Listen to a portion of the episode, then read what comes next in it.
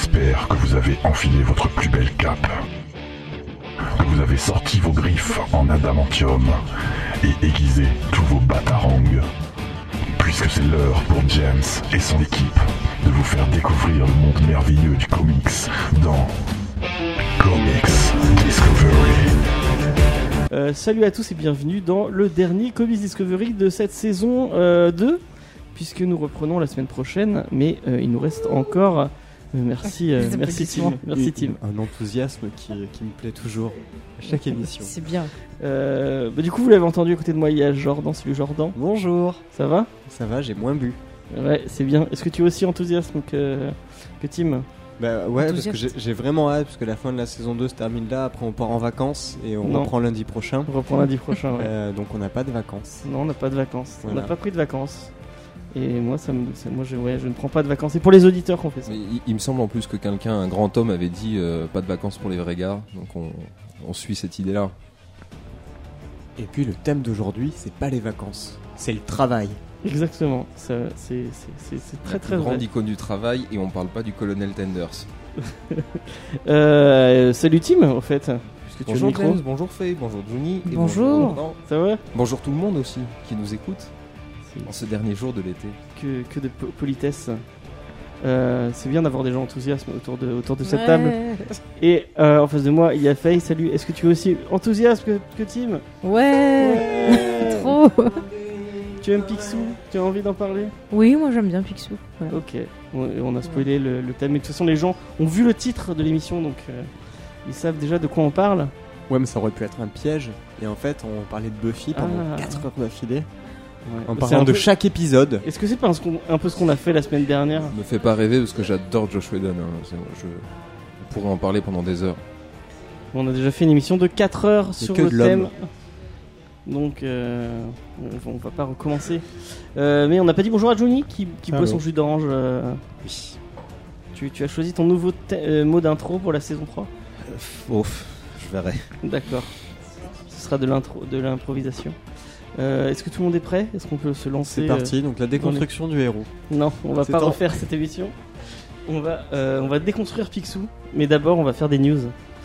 Euh, et on va commencer par des news pas très sympathiques, enfin non pas très, euh, pas très heureuses, puisque la co-créatrice de Spider-Man, Marie Séverin, et le co-créateur de euh, Ghost Rider, Gary Friedrich, nous ont quittés cette semaine. Et euh, bah, je tenais à leur faire un petit, euh, un petit salut, euh, s'ils nous écoutent de là-haut. Euh, et puis euh, essayer de, reparler un peu de leur, carrière. Donc l'industrie a toujours été très très masculine. Je pense que tout le monde doit être d'accord avec moi.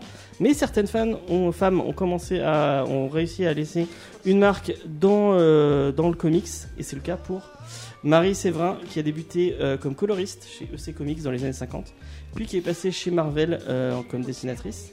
Celle qui celle qu'on doit notamment euh, le premier euh, design de Spider-Woman et euh, pas mal de trucs autour de euh, Strange Tales. Donc de- ça doit être euh, des trucs de C'est les trucs de chez EC Comics, en fait. Strange Style, c'était la même période de The Tale of Script. euh, je pense que ça doit être de, C'est pas le, truc de, de merde de Doctor Strange qui s'appelle comme ça Si. Ah, si, voilà. mais voilà, c'est Ouais. le premier commentaire qu'on va recevoir pour nous dire non. Non, tu, Juni, tu peux Oh, dire. on s'est euh, trompé en 1900, machin truc. Telle personne a fait ça. Donc oui. Voilà. Elle était rentrée en, en 2001 au Will Eisner euh, Hall of Fame, donc c'est le le- l'espèce de temple des meilleurs euh, C'est auteurs. le, c'est le panthéon du comics. Ouais, On voilà. va dire ça comme ça. C'est le Hall of Fame. euh, j'ai cherché pendant longtemps combien il y avait, combien il y avait de femmes euh, euh, dans, dans ce Hall of Fame, mais Mais j'ai pas trouvé qu'elle. Non, il y euh, avait je Karen Manger aussi. Ah. Et euh, j'ai vu que elle après. Pas... Non, il doit y- Il n'y a pas une liste complète Si, bah part si, Si, parce y qu'il y a. complète, mais il fallait défiler les noms et savoir qui était une Il y a la- cette un année. euh, cette année au Wessner, c'était le- la personne qui a créé euh, Lamu Lamu et Ranma 1,5. Ok, Euh, euh, Rumio, je ne sais plus quoi. Ah, ils mettent du manga du coup maintenant. Et, euh, mais ça a toujours été toute la bande dessinée. Je crois Ah qu'il ouais y a même des, aute- il y a des auteurs de franco-belge qui font partie du Hall of Fame. Peut-être, peut-être. En tout cas, c'est cool d'avoir euh, Marie Séverin. Euh, donc voilà, c'est un peu triste. Tu me diras, aujourd'hui, euh, on parle de Hall of Fame, euh, on va bien parler de Don Rosa. qui, à défaut d'être une femme, a un nom quand même un peu plus féminin, Don Rosa. Moi, je m'attendais à trouver une femme. Et qui Voilà. ne doit pas être dans son, euh, dans ce Hall of Fame. Si. On en parle. Ah, il y a. euh, Ah bah oui, quand même, Don Rosa, euh, obligé. Ouais, mais il, il se, Don Rosa est vraiment pas reconnu aux, aux US. Ah hein. si. Ah si. Le taf de Karl Banks et de. Enfin, moi j'ai entendu vraiment beaucoup de gens. Ah qui- bah qui, écoute, en tout cas, il a, gagné, il a euh, gagné un Eisner Award pour ce qu'il a fait. Donc, Ah, ok. euh, Ok, ok. On en parlera tout à on en l'heure. parle après. Euh, et l'autre personne qui nous a quitté cette semaine, c'est Gary Friedrich, euh, donc qui était un, ami d'enfance de Roy Thomas. Donc, Roy Thomas, c'est grand scénariste de Vent éternel, lui aussi scénariste, et à qui on doit Ghost Rider. Et, euh, et après, euh, pas mal de procès à Marvel pour récupérer un peu de sous autour de Ghost Rider, qu'il a malheureusement, malheureusement perdu. Euh, J'aime bien le procès en me disant c'est moi qui ai eu l'idée euh, parce qu'il s'appelait Ghost Rider et j'ai dit pourquoi pas mettre une moto alors ça serait en, en, en cohésion avec Et le, le nom, pire, c'est qu'il a perdu son procès contre Marvel, et après Non. Marvel lui, a, lui a tenté un procès parce qu'il vendait des prints du personnage sans demander, sans, enfin, sans payer de royalties. Euh, du coup, euh, voilà, il est un peu. euh, Bah, Ça, ça a été la grosse problématique de Marvel à l'époque où ils ont porté plainte contre tout le monde, ils se sont braqués. C'était pour ça que Kirby s'était barré d'ailleurs chez DC. Quand on avait parlé de, de Kirby, souvenez-vous, c'était au début de la saison 2, C'est vrai, c'est il le y a premier, un an. C'était le premier, le oh là là, et presque 2. jour pour jour, c'est beau. Ouais. Et, Ah ouais, c'était le, ouais, c'était pas le loin. 3, ouais. Et euh, c'était le, le- le truc, c'était pour ça que c'était barré, parce qu'il a eu des gros problèmes de droit euh, chez Marvel, parce que Marvel voulait en fait que c'est, toutes, leurs créations appartiennent au studio Marvel et non plus Oui, aux auteurs. ouais, plus aux auteurs, ouais. Euh, donc ça m'étonne pas trop. Ça Et doit être ça de la même période, je pense. En tout cas, je trouve ça cool de voir que quelqu'un qui rentre en, tant que- en tant que coloriste, et qui, qui fait ses preuves en tant que coloriste, peut après passer dessinatrice et du coup faire du. Ouais. Être important dans, dans l'industrie. Créer Spider-Woman, c'est- c'est pas rien quoi quand même. Il y a pas mal de gens en fait qui font ça, qui rentrent par les petites portes, euh, même dans la franco, enfin dans la franco-belge. Moi j'ai Arthur Depince par exemple, le mec qui fait Zombilenium et euh, Mhm. et Péché mignon. Il était rentré en tant que graphiste chez Fluide Glacial. Et au fait, les mecs ils ont fait, mais moi aussi j'ai- j'aimerais faire de la BD. Et ils ont fait, non, vas-y montre-nous et voilà. Et il y a surtout euh, les auteurs comme euh, c'était sur My Hero Academia, je crois qu'il était. euh, Ouais, les, et- les, assistants. Ouais, c'était des assistants. Ouais, mais donc, en, euh, en manga, ça, ça marche beaucoup ce genre de En, truc. manga, Voilà. en manga, c'est quasiment tout le temps comme ça. Ouais. Ils ont C'est comme toujours ça qu'ils un- apprennent, en fait. Ouais, bah, c'est ça. c'est leur stage. C'est exactement ça. Ouais, c'est ça, c'est des esclaves et en plus ils font les trucs. Et je pensais moi à Jordi Belair aussi qui, euh, qui, fait du, euh, qui fait de la colo et qui en même temps elle, elle dessine, non? Euh, elle scénarise, Elle scénarise. mais euh, elle-même, elle a, elle, a des, euh, elle a des assistants, des élèves, et euh, qui ensuite ben, finissent par développer leur propre bouquin plus tard. Ou la personne de Steven Universe. Elle avait commencé en tant que dans l'équipe d'Adventure Time, Ah oui, et donc coup, elle avait sur- participé sur des scénarios, etc. Mais elle était. Le pas- mec qui a fait Gravity Falls, il a pas bossé sur Adventure Time aussi Je sais pas. Le mec qui a fait Gravity Falls, ça fait déjà Gravity Falls, c'est ce qui a fait graver, euh, en tout cas, son- sa série dans, dans ma mémoire et mon cœur. Donc euh, je, je ne sais pas ce qu'il a fait d'autre. Je crois qu'il a, il a bossé aussi sur. euh, Peut-être que c'est des conneries. Hein, donc, euh, et je rappelle la, la tagline de notre émission c'est Comics Discovery, l'émission approximative qui parle de comics. Tu vas te faire des amis avec ça. Ouais, ouais, bah, je suis obligé de parler comme ça. parce que On devrait la mettre dans le générique parce que je suis tellement pour que ce, ce, ce Préparez nom. vos presque batarangs. on est plus sûr de la date. Non, mais on est, c'est sur les émissions un peu longues où bah, forcément, comme on dit- comme c'est un peu plus long, on dit forcément plus de conneries puisqu'on on parle de trucs qu'on maîtrise pas. Sur des reviews plus courtes, c'est plus dur de dire de la merde. Mettez vos caleçons et non vos slips par-dessus. Parce que c'est approximatif, nous on choisit pas les bons souvent. Non mais oui, il faut qu'on fasse un générique comme ça, beaucoup plus approximatif. On en parlera à Radio Campus. Euh, on va passer à une autre news si quelqu'un a moins quelqu'un a quelque chose à dire sur Gary Friedrich et Marie Séverin, à part que on est triste pour eux et qu'on espère que. Ça veut dire que Stanley a encore réussi à gagner une ou deux années de plus, quoi. Si on continue sur cette théorie-là, et, et je pense que c'est une blague que j'ai fait il y a un an, quasiment jour pour jour, à l'émission sur Kirby. voilà. Bon, bah, on va passer à une autre news et une news un peu marrante puisque c'est Alec Baldwin qui aurait pu jouer Thomas Wayne mais qui finalement, bah non, il va pas jouer Thomas Wayne. Ça allait tellement vite, ça d'ailleurs. Oui, bah en deux jours. Euh, c'est un peu les joies d'internet. Au début de la semaine dernière, les sites Deadline et Hollywood Reporter, qui sont deux sources assez euh, sûres et assez fiables, ont annoncé que l'acteur Alec Baldwin allait incarner Thomas Wayne dans le film de Todd Phillips, le Joker. Et deux jours après, euh, bah, Alec Baldwin il a dit que bah non, en fait, euh, suite à des soucis de calendrier, il ne jouera pas euh, dans le film. Euh, mais je trouve que la news est quand même importante parce que ça veut dire que euh, dans le film Joker, le, la famille Wayne est quand même importante. Je, Et je- un- je suis surtout présente. je suis surtout intéressé Ouais. par le traitement qu'il voulait lui donner parce que visiblement l'article le décrivait comme un Thomas Wayne qui ressemblerait à Donald Trump. Sauf que Thomas Wayne, mm, en théorie, à la base, pas parce qu'il fait, il fait les, les parodies de. bah, apparemment c'est, il l'aurait choisi pour ça justement. ah ouais. Et, euh, et du coup, apparemment, il voudrait un, Thoma- un Thomas Wayne qui serait très Donald Trump. Le truc, c'est que Thomas Wayne n'est pas comme ça à la base, Bah normalement. ouais, c'est c'est le un mec médecin, humain. c'est pas- C'est le mec ultra humain qui met toute sa fortune pour aider euh, la Voilà, ville. donc je sais pas à quoi va ressembler leur bouquin, euh, leur film, pardon, mais euh, s'ils font des changements aussi drastiques que ça, je suis curieux de voir ce que ça va donner. C'est peut-être un peu trop, en fait. Je pense que, enfin, la construction de Batman, c'est que ses parents étaient bons. Enfin, de base. Est-ce que Batman y sera même? Bah oui, bah si y a ses parents, il doit y être. Bah du coup normalement il y sera, mais peut-être que du coup ça sera un, un Batman Trump. Non, peut-être pas, Un parce que Trumpman. c'est pas parce qu'il y a ses parents. Au contraire, euh, ses parents sont toujours là. Donc ça Non, veut dire mais qu'il a toujours peut-être pas qu'il vécu son voulait faire. traumatisme. euh, peut-être que le père fait de la politique. Et du coup, c'est peut-être pour ça qu'il se fait tuer. Genre, le Joker va le tuer ou un truc comme ça. J'en sais rien. Je m'attends à Je- tout. hein, Ouais, mais le. Joker, il a. Enfin, déjà là, t'es en train de partir dans un truc où le Joker, Ouais. il tue pas pour une raison politique ou etc. Non, mais je sais pas. je J'ai tellement pas confiance dans le film que je suis super étonnée de voir qu'ils veulent mettre le le père de de, de, de Bruce quoi. Enfin, j'aurais préféré qu'il y ait rien quoi. Est-ce que vous n'êtes pas d'accord avec moi qu'on peut pas faire Batman Enfin, on peut pas faire le Joker tant que Batman n'apparaît pas parce que le Joker est une réponse à Batman. Non Enfin, moi je le vois comme ça. Tu veux qu'on reparle de Venom Venom est la preuve vivante que ça les empêche pas de faire des films. hein. Oui, non mais oui, mais après on, peut- enfin, on peut le penser que Martin Scorsese et euh, Phillips se font pas des En, trucs. en sais vrai, tu peux faire une origin story avec le Joker où le Joker n'est c'est que la dernière scène. Hein. Où la dernière scène, euh, on a, on- le le personnage se transforme, se métaphore par rapport à toute sa vie. C'est un peu le principe de Killing Joke. Killing Joke, c'était la transformation du personnage. Le Joker, on le voit qu'à la fin. Il y, a- il y a un truc, euh, alors gênant dans l'histoire, c'est que Killing Joke a fait Batman dedans. et, euh, et et la- alors en plus, le truc, c'est qu'en soi, il pourrait, et dans la mesure où c'est Scorsese qui produit et machin, le film pourrait être bon. Mais je soupçonne que peu importe la qualité du film, si tu pars sur une formule en mode tu n'obtiens le vrai Joker qu'à la fin, Les gens ils vont. les gens vont râler. Bah, ça Et c'est- et Si essentiellement une comme ça que ça se passe. un petit peu typé, euh, tu sais, les infiltrés, mais dans le monde de DC. Peut-être que. Mais Voilà. pour ça, mais pour ça, il faut avoir les vrais personnages. C'est pour ça que je dis, si tu n'as ton vrai Joker qu'à la fin du film, tout le reste du film, ils l'auront, su- ils, ils l'auront passé à suivre un gars qui n'a rien à voir avec le personnage qu'ils aiment et qu'ils Oui, veulent mais C'est la voir. construction du personnage qui serait intéressante. c'est pour ça que je en dis- vrai, moi, je trouverais, je trouverais ça vraiment chouette parce qu'on arriverait à nous faire un film qui nous surprenne.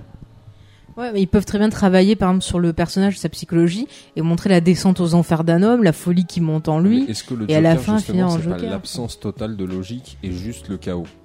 Après Ouais, peut-être mais c'est aussi, comment on mais arrive au chaos Tana, euh, Alors tu, ça, tu peux faire un film sur comment on arrive au chaos. voilà. bah, généralement, euh, n'importe quel humain euh, un tout petit peu normalement constitué va pas chercher ça. Pas. Ouais, mais lui. il Bon va- après sinon je pensais au film, euh, je crois que ça s'appelait Chute libre en français là avec euh, Ah oui, le truc avec, avec euh, euh, Michael Douglas où c'est un mec il, il commence sa journée, plomb, il lui ouais. arrive plein de trucs, il pète un plomb et tout.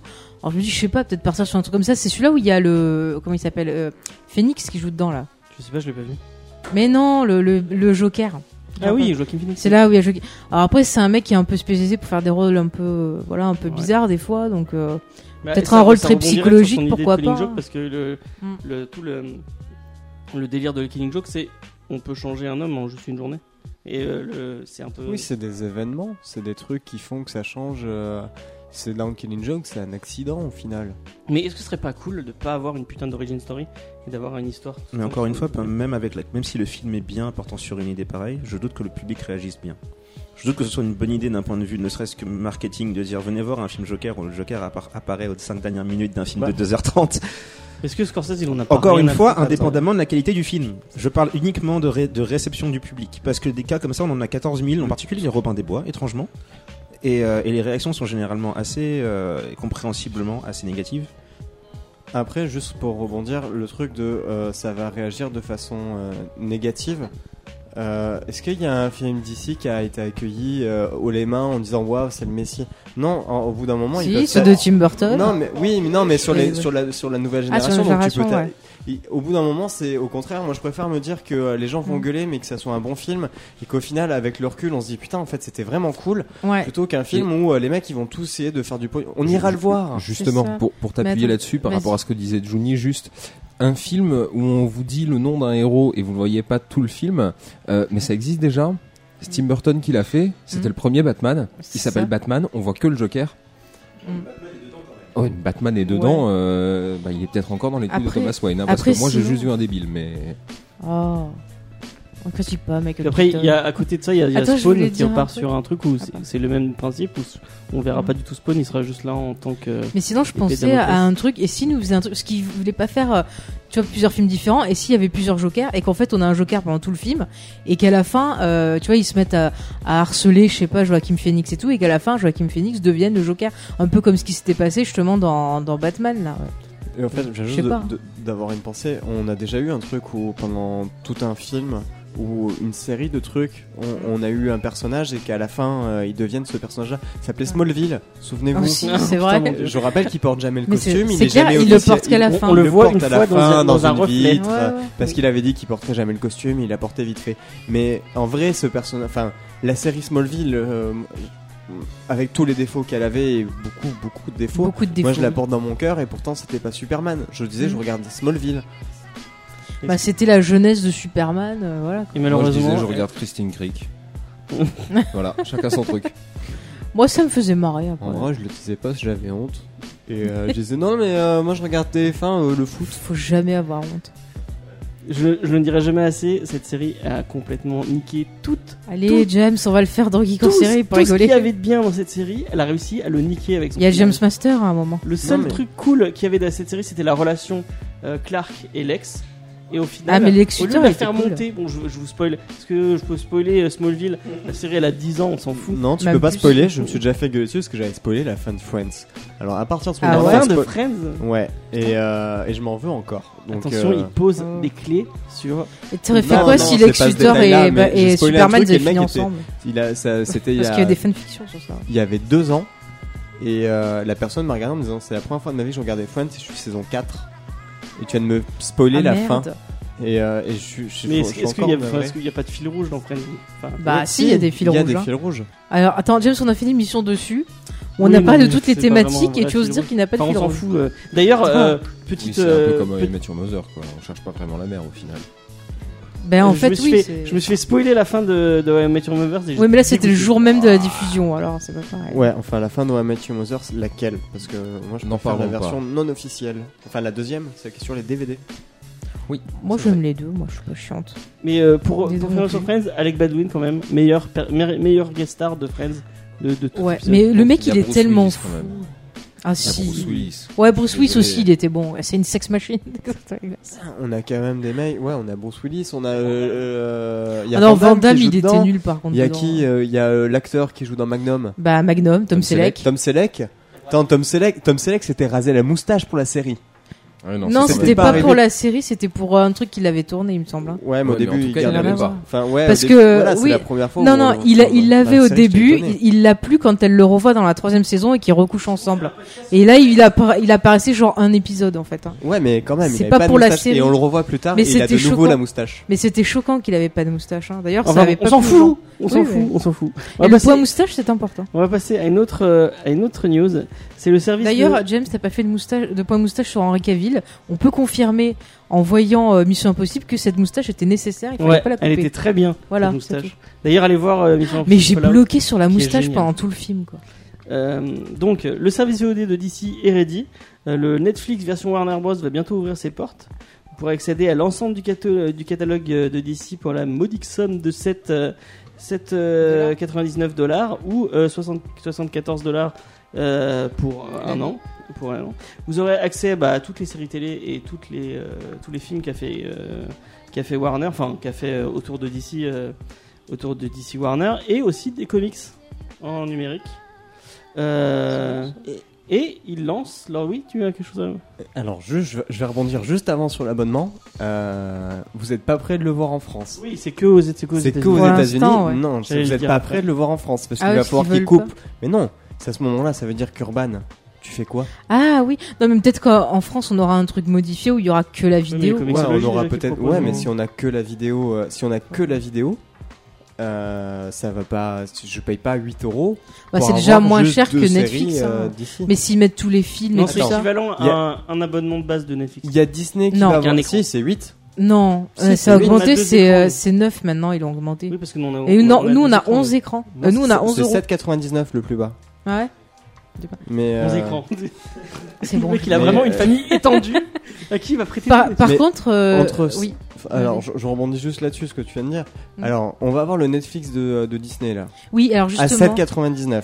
7,99 pour juste accéder aux films et aux séries DC Comics. Non, moi je vais regarder Disney. Il y aura tous les films Disney, Mais- il y aura la bande à Picsou. Oui, non, mais moi c'est sûr que je prendrais celui de Disney parce que rien que pour les séries Star Wars. Mais je veux dire, par contre, c'est vraiment que du DC qu'il y aura sur leur truc. Ouais, Il y aura pas les autres films Warner. quoi. DC Universe. D'accord. Donc Voilà. en fait, je m'en bats les steaks. Voilà. Je téléchargerai. C'est exactement ça. Euh, et en fait, ça va. en prison pour ces mots. Je tiens à ce que les personnes. Mais je demanderai à mon oncle Je- des États-Unis. Voilà, il me l'enverra. Ouais. J'ai un oncle qui me, qui me fait des cassettes. Il a encore une VHS. Il enregistre tout et il me les envoie par colis. En VCR. Ouais, voilà. Euh, du coup, bah, ça va sortir le 15 septembre, qui est le Batman Day. Donc euh, voilà. Coïncidence. Coïncidence, Je ne crois pas. Et bah du coup, j'en profite pour faire un peu de promo Ah, ça m'étonne. pour. Euh, ça y est, te fous pas de ma gueule. Euh, J'ai l'a- eu la chance d'être invité, d'avant. euh, euh, d'être invité le 15 septembre dans une librairie à Chambéry pour faire un débat autour de Batman avec euh, Comics Grincheux de lescomics.fr. Euh, donc si vous êtes sur euh, Chambéry ou ses environs euh, le 15 septembre et que vous avez envie de discuter avec nous de Batman et euh, de, tout ce, de tout ce qui touche à Batman, euh, bah, je vous invite à venir faire un Ah, tour. il Oui, va venir Jordan. Et, et même si vous êtes de Bordeaux, faites la route. oui, Ce bah oui. débat sera vraiment intéressant. Ce et- sera enregistré. Ça sera Et- enregistré. en Et plus. je- vous pourrez l'écouter après sur Comics Discovery euh, en bonus. Le sujet du débat sera l'univers de Batman n'est pas- n'est-il pas plus de attends excusez-moi je refais l'univers de Batman est-il pas devenu plus intéressant que le Batman lui-même? Voilà on va essayer de répondre à cette question qui fait réfléchir pas mal de gens autour de la table Euh, bah, moi je vous donne rendez-vous le 15 septembre et si vous êtes sur Le débat va être Je sais court. pas, ça, lui- ça le fait grimacer Bah en non. tout cas. Le débat va être super court. Il y a deux mecs qui vont dire oui, un mec qui va dire non, et puis voilà. Et on s'arrête là. Fin du débat, et les mecs qui rentrent chez eux. Ouais. C'était un débat Tu passionnant. peux le voir, tu peux le voir comme ça. Euh, on va passer à une autre news. Et c'est Robert Rodriguez qui se fait poursuivre en justice pour SimCity 2. Sin Alors, City Sin 2. City 2, excusez-moi. Mince, je Ah, pensais que c'était à cause de son prochain film où je reporterai plein. Alors, c'est pas des fans du comics qui attaquent le réalisateur pour la qualité euh, un peu médiocre du second opus, mais la société de production Alda- Aldamisa euh, qui poursuit le Mexicain 4 ans après la sortie du film. On ne sait pas pourquoi. Ils se sont Euh, réveillés. Ils l'ont vu, c'est pour ça. En fait, il, il râle parce que euh, il l'accuse d'avoir fait durer vraiment beaucoup euh, le tournage euh, jusqu'à ce qu'on ait besoin de rajouter euh, une rallonge de budget et euh, qu'il ait refusé de bosser avec une boîte d'effets spéciaux euh, moins chère que celle qu'il a pris euh, à, à l'époque. Et c'est maintenant qu'ils râlent pour ça? Et d'après le, le président de, de, de Al- Alissa Productions, qui s'appelle Sergei Bet- Bestpalov, qui a un nom très de, de l'Est, je ne sais pas pourquoi, il, y aurait, il, il lui demanderait 10 millions qui auraient pu être économisés. Euh, mais moi je comprends pas pourquoi ils font ça 4 ans après alors qu'on entend les Jason Fire en fond, qu'il n'y a aucun rapport avec, euh, avec ce qu'on ce qu'on est en train de parler. Moi, je vois Groot danser. maintenant. Et, euh, et euh, moi je me demande Mais t'es pourquoi vachement expressif sur comme les, mec. en fait. sur les 7 j'essaie de faire une news. Ah non, mais vidéo. c'est- c'est troublant. Mais heureusement que tu ne En fait, il pas. va faire du striptease pendant les émissions. Ça va faire venir des gens. Non, mais j'ai dit qu'on aurait une cam spécialement. On a dit expressif, on n'a pas dit euh, naturiste. Bah, je sais hein. pas, euh, moi, je me demande pourquoi il y a eu sept euh, sociétés de production sur ce film. Pourquoi il y en a qu'une qui porte plainte? Et pourquoi 4 ans après? Parce qu'elle a besoin de thunes. Mais ils sont ou- peut-être vus, ouais, déjà, euh, peut-être ça va relancer l'intérêt du film. Les gens Ah ils vont bon? peut-être acheter le DVD. Oh, il y a un procès. Je vais acheter le DVD. Avant Non, que ça disparaisse. C'est très spécifique. Non, Avant mais comme j'ai dit, ils ont peut-être vu le film et puis ils ont dit ah ben merde, on s'est fait entuber. Et voilà. Moi, je n'achète des, mais- des films que des, des gens qui ont eu un, A- un procès. Après, je euh, sais pas, tu vois déjà, ils ont attendu 4 ans? Ouais. Ouais. C'est peut-être le temps aussi que. D'avoir les euh, preuves. non, le temps que le film il, il fasse sa durée.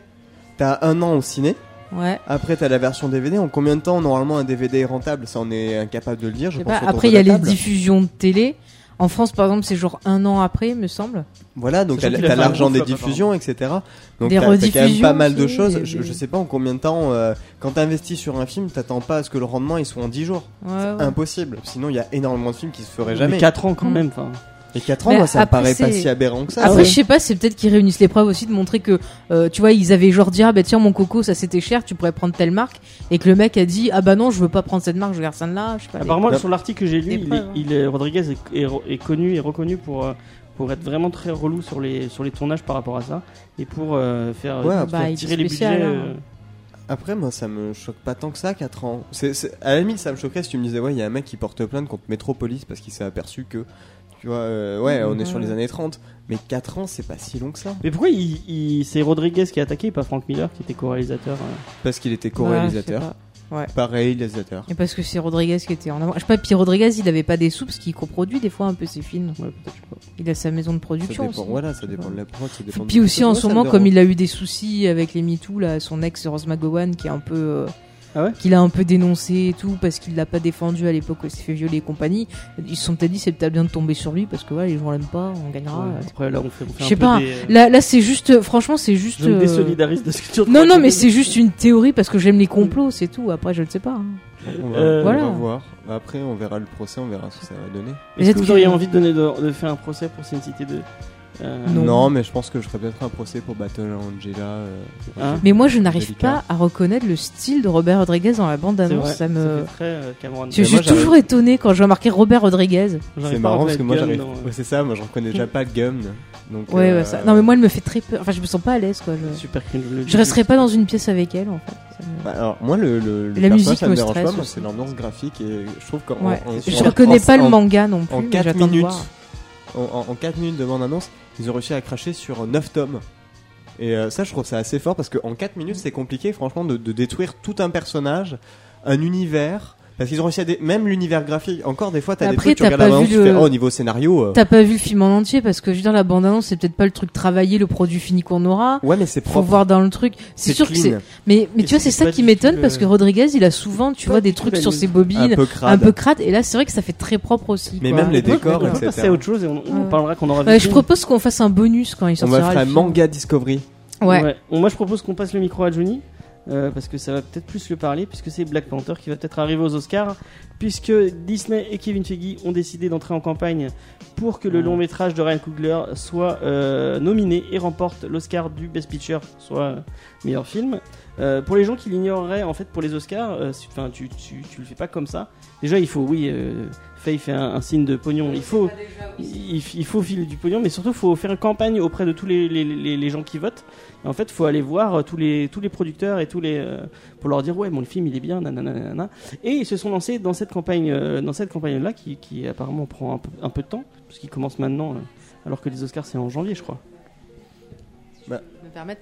Non mais c'est normal ça commence maintenant. Ouais, ça commence maintenant. Et en fait, ils vont se faire tous les talk shows à la mode, ils vont faire plein d'interviews, ils vont oui contacter, euh, donner des copies, contacter les producteurs, enfin tous les gens qui font partie de l'académie, enfin les votants et tout ça, et ils vont surtout faire de belles enveloppes avec beaucoup de sous parce qu'on le sait maintenant, les Oscars, euh, c'est pas euh, je me souviens au mérite, c'est à, à la- ce que tu donnes. de quoi. Adèle euh, Exarchak, ou euh, je sais pas comment, euh, la, la Celle de la vie d'Adèle. la vie d'Adèle justement, Mhm. Euh, qui disait que c'est qu'elle avait dû le faire pour la vie d'Adèle et que c'était vraiment euh, vraiment Ah, très fatigant à faire et très très éprouvant. C'est ça. Donc, euh, Et puis c'est pareil aussi en général, t'as des films, tu vois, t'as un calendrier spécial pour sortir les films, et t'as des films qui sortent exprès, des fois en avance carrément, pour pouvoir Ouais, figurer dans la liste. Et des fois ça, ça nuit au film. Hein. Et euh, du coup, mais c'est ce qui est marrant, c'est que les Oscars, enfin l'Académie avait annoncé que euh, bientôt ils allaient lancer une nouvelle catégorie qui s'appellerait les films populaires, donc pour Ouais. récompenser les, les, les films qui ont, qui ont qui, qui sont pas, euh, ça s'appelle des films d'auteur, mais c'est des films qui marchent au box-office. Mais euh, Kevin Feige et Disney ne veulent pas euh, rentrer dans cette catégorie-là. Eux, ils veulent euh, ils veulent le Best Picture et le meilleur réalisateur. Ou ils veulent aussi euh, le meilleur acteur pour Michael B. Jordan, ce qui est marrant, qui, qui mettent Michael B. Jordan en. Non, c'est normal. Ah ouais C'est c'est Ouais, mais il est. c'est moins- extrêmement normal même.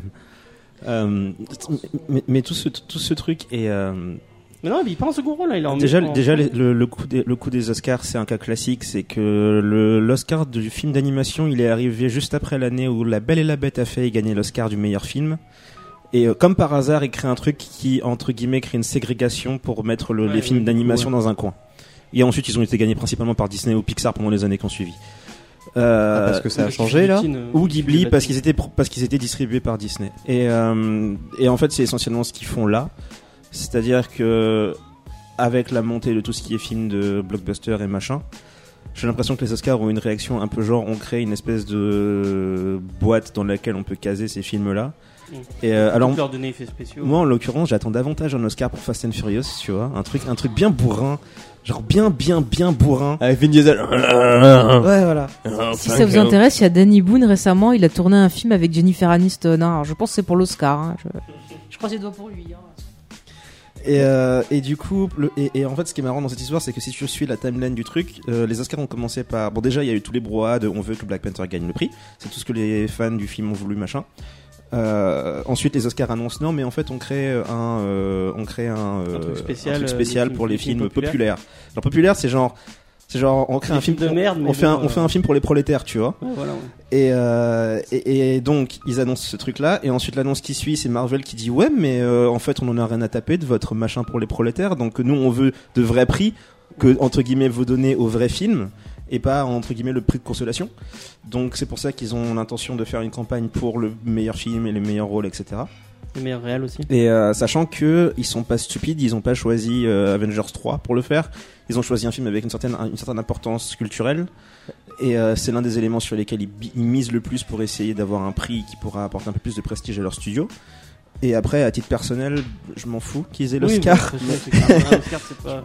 En- en- en- enfin, juste quand même en tant que film, je préfère parce que c'est quand même Best Picture, donc on dit Ouais. plus belle photographie, donc c'est l'image.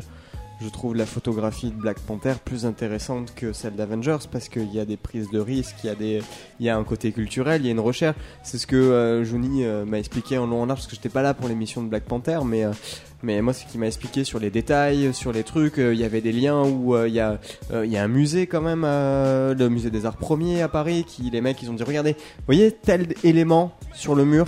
Et celui en dessous, ben ça c'est tel, c'est tel Oui. peuple, ça c'est telle tribu, ça c'est tel machin. Donc il y avait ce truc-là, il y a vraiment un travail sur la photographie, il y a un travail dans les détails par rapport à Avengers où euh, derrière, regardez, là le bâtiment il explose.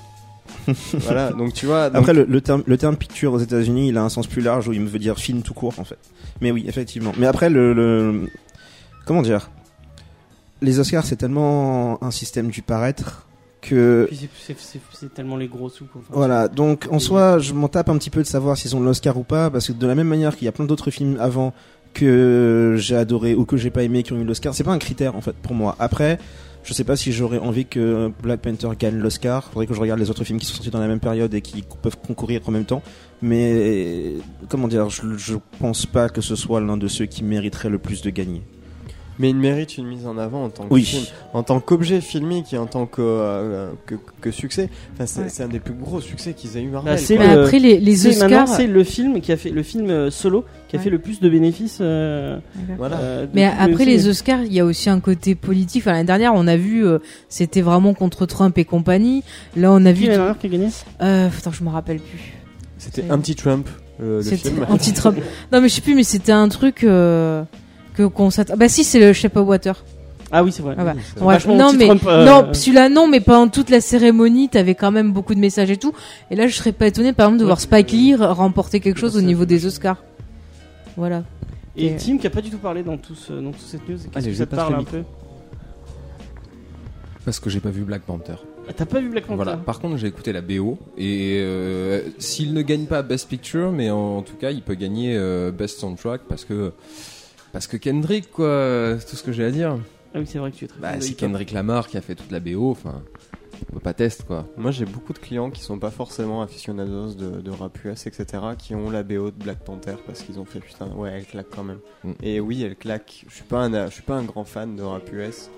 Mais il y y a- oui, non, mais, Ah oui, non, mais sur il y a un détails, travail, etc., quoi. je crois qu'il y a un sacré travail musical. Donc c'est la seule euh, BO Marvel que je retiens en fait. Avec les Gardiens de la Galaxie, mais c'est parce que ça, c'est ces tourné autour de la messages m'ont musique. quand même bien donné envie de le mater, j'avoue. Euh, voilà, je n'irai pas à contre-coeur, je vais le regarder. Et j'étais en train de réfléchir surtout quels films sont sortis en même temps. Et je crois que L'île Chien euh, est sorti en même temps. Ou un petit peu après. ouais. Un peu après, ouais. Ils vont Et le voilà. mettre dans les films d'animation, lui. Bah Ah ouais, ouais, ils vont le mettre dans les mais films d'animation, lui, il mais- mérite d'avoir son Oscar. Ouais, mais il Ouais. l'aura pas parce que c'est pas un Pixar. Non, c'est vrai. Mais c'est bien dommage ouais. parce qu'il la mérite. Mais oui, mais c'est Wes Anderson, il mérite beaucoup de choses. Mais oui, Wes Anderson mérite Qu'est-ce notre que amour. Pixar Pixar a pas sorti Non, pas Coco. Qu'est-ce que Pixar a pas sorti récemment? Bah, Yana, Ouais, aussi mais- appelé Moana. Mais le truc c'est que après il suffit de regarder les critères de, de, de choix pour les films, c'est C'est fort possible, oui. Ah oui, Oui, euh, les Indestructibles, Les j'avais Indestructibles oublié. 2, ouais, c'est probablement celui qui l'aura, c'est ne pour ça serait-ce que je peux parce que déjà prévoir les prochains Oscars. Non, Dragon 3. Obligé. Oh, il est chiant avec Dragon. C'est nul, Dragon. Non, pour les prochains, pour ceux d'après. 2019, sortie de Dragon 3, euh, les Oscars 2019, moi je te dis, c'est Dragon 3. 2020, ça sera Dragon 3. Obligé. Moi, j'aime pas Dragon. C'est pas grave. On va passer à autre chose. Et Je on vous va conseille passer... les artbooks de Dragon. Je les Ah ai à la maison. Ils sont splendides. Est-ce que tu les vends? Non, vous faites pas trop les artbooks et les. euh, Non, mais euh, non, c'est du livre anglais en plus. C'est pas, ouais. euh, c'est pas forcément paru en France. Mais vous les retrouvez assez facilement sur. Mais il est Internet. art of, non euh, il y a- Ils font pas des art of euh, Dragon et. Tu sais, les, les gros bouquins euh, qu'ils nous ont fait pour Star Wars et pour. euh, Ah, moi, je- euh, non, euh, c'est, euh, c'est, c'est les trucs chez Ming. Ouais. Mais Ouais. euh, non, ils font pas Dragon. Ils en font beaucoup. Euh, ils ont fait un super bouquin sur les méchants de Disney, par exemple. Ils avaient fait Euh, Pacific mais c'est en fait, c'est que des rééditions de, de titres américains qu'ils ont traduits. Mais euh, Dragon, j'ai jamais vu en français. C'est comme euh, j'ai Réponse aussi. Ah ouais? Et je l'ai en VO, le, euh, le bouquin, parce que pareil, c'est le, le- le travail dessus est juste euh, impressionnant. C'est marrant, on allait chez un tatoueur tout à l'heure et ils avaient celui de Rogue One dans les, dans les bouquins qu'ils avaient sur le côté. C'est pas grave, c'était un- une anecdote à la con. Il y avait le celui de Rogue One, il y avait le Art of de Rogue One euh, dans, les, euh, dans les bouquins qu'ils mettaient en avant. Euh, et on va passer à un espèce de. Non, je vais pas dire un débat, plus un coup de gueule. On- J'avais envie d'en parler avec Johnny. On en a un peu parlé euh, déjà la semaine dernière. Du coup, je vous avais demandé à tous les, j'avais demandé à tout le monde de lire un article. Du coup, vous n'avez pas dû le faire, mais c'est Juni va tellement bien vous présenter le sujet que vous n'aurez pas besoin de. De oui. Vas-y, Juni. L'article en question, c'est celui que tu m'avais montré, là Celui-là que tu avais envoyé Ouais. Ouais. Ouais. Ouais. Ok. On- Non, c'est pas ça. C'est, Bah, ça euh, résume, quoi. Il, il- il résume mes gens de manière un peu.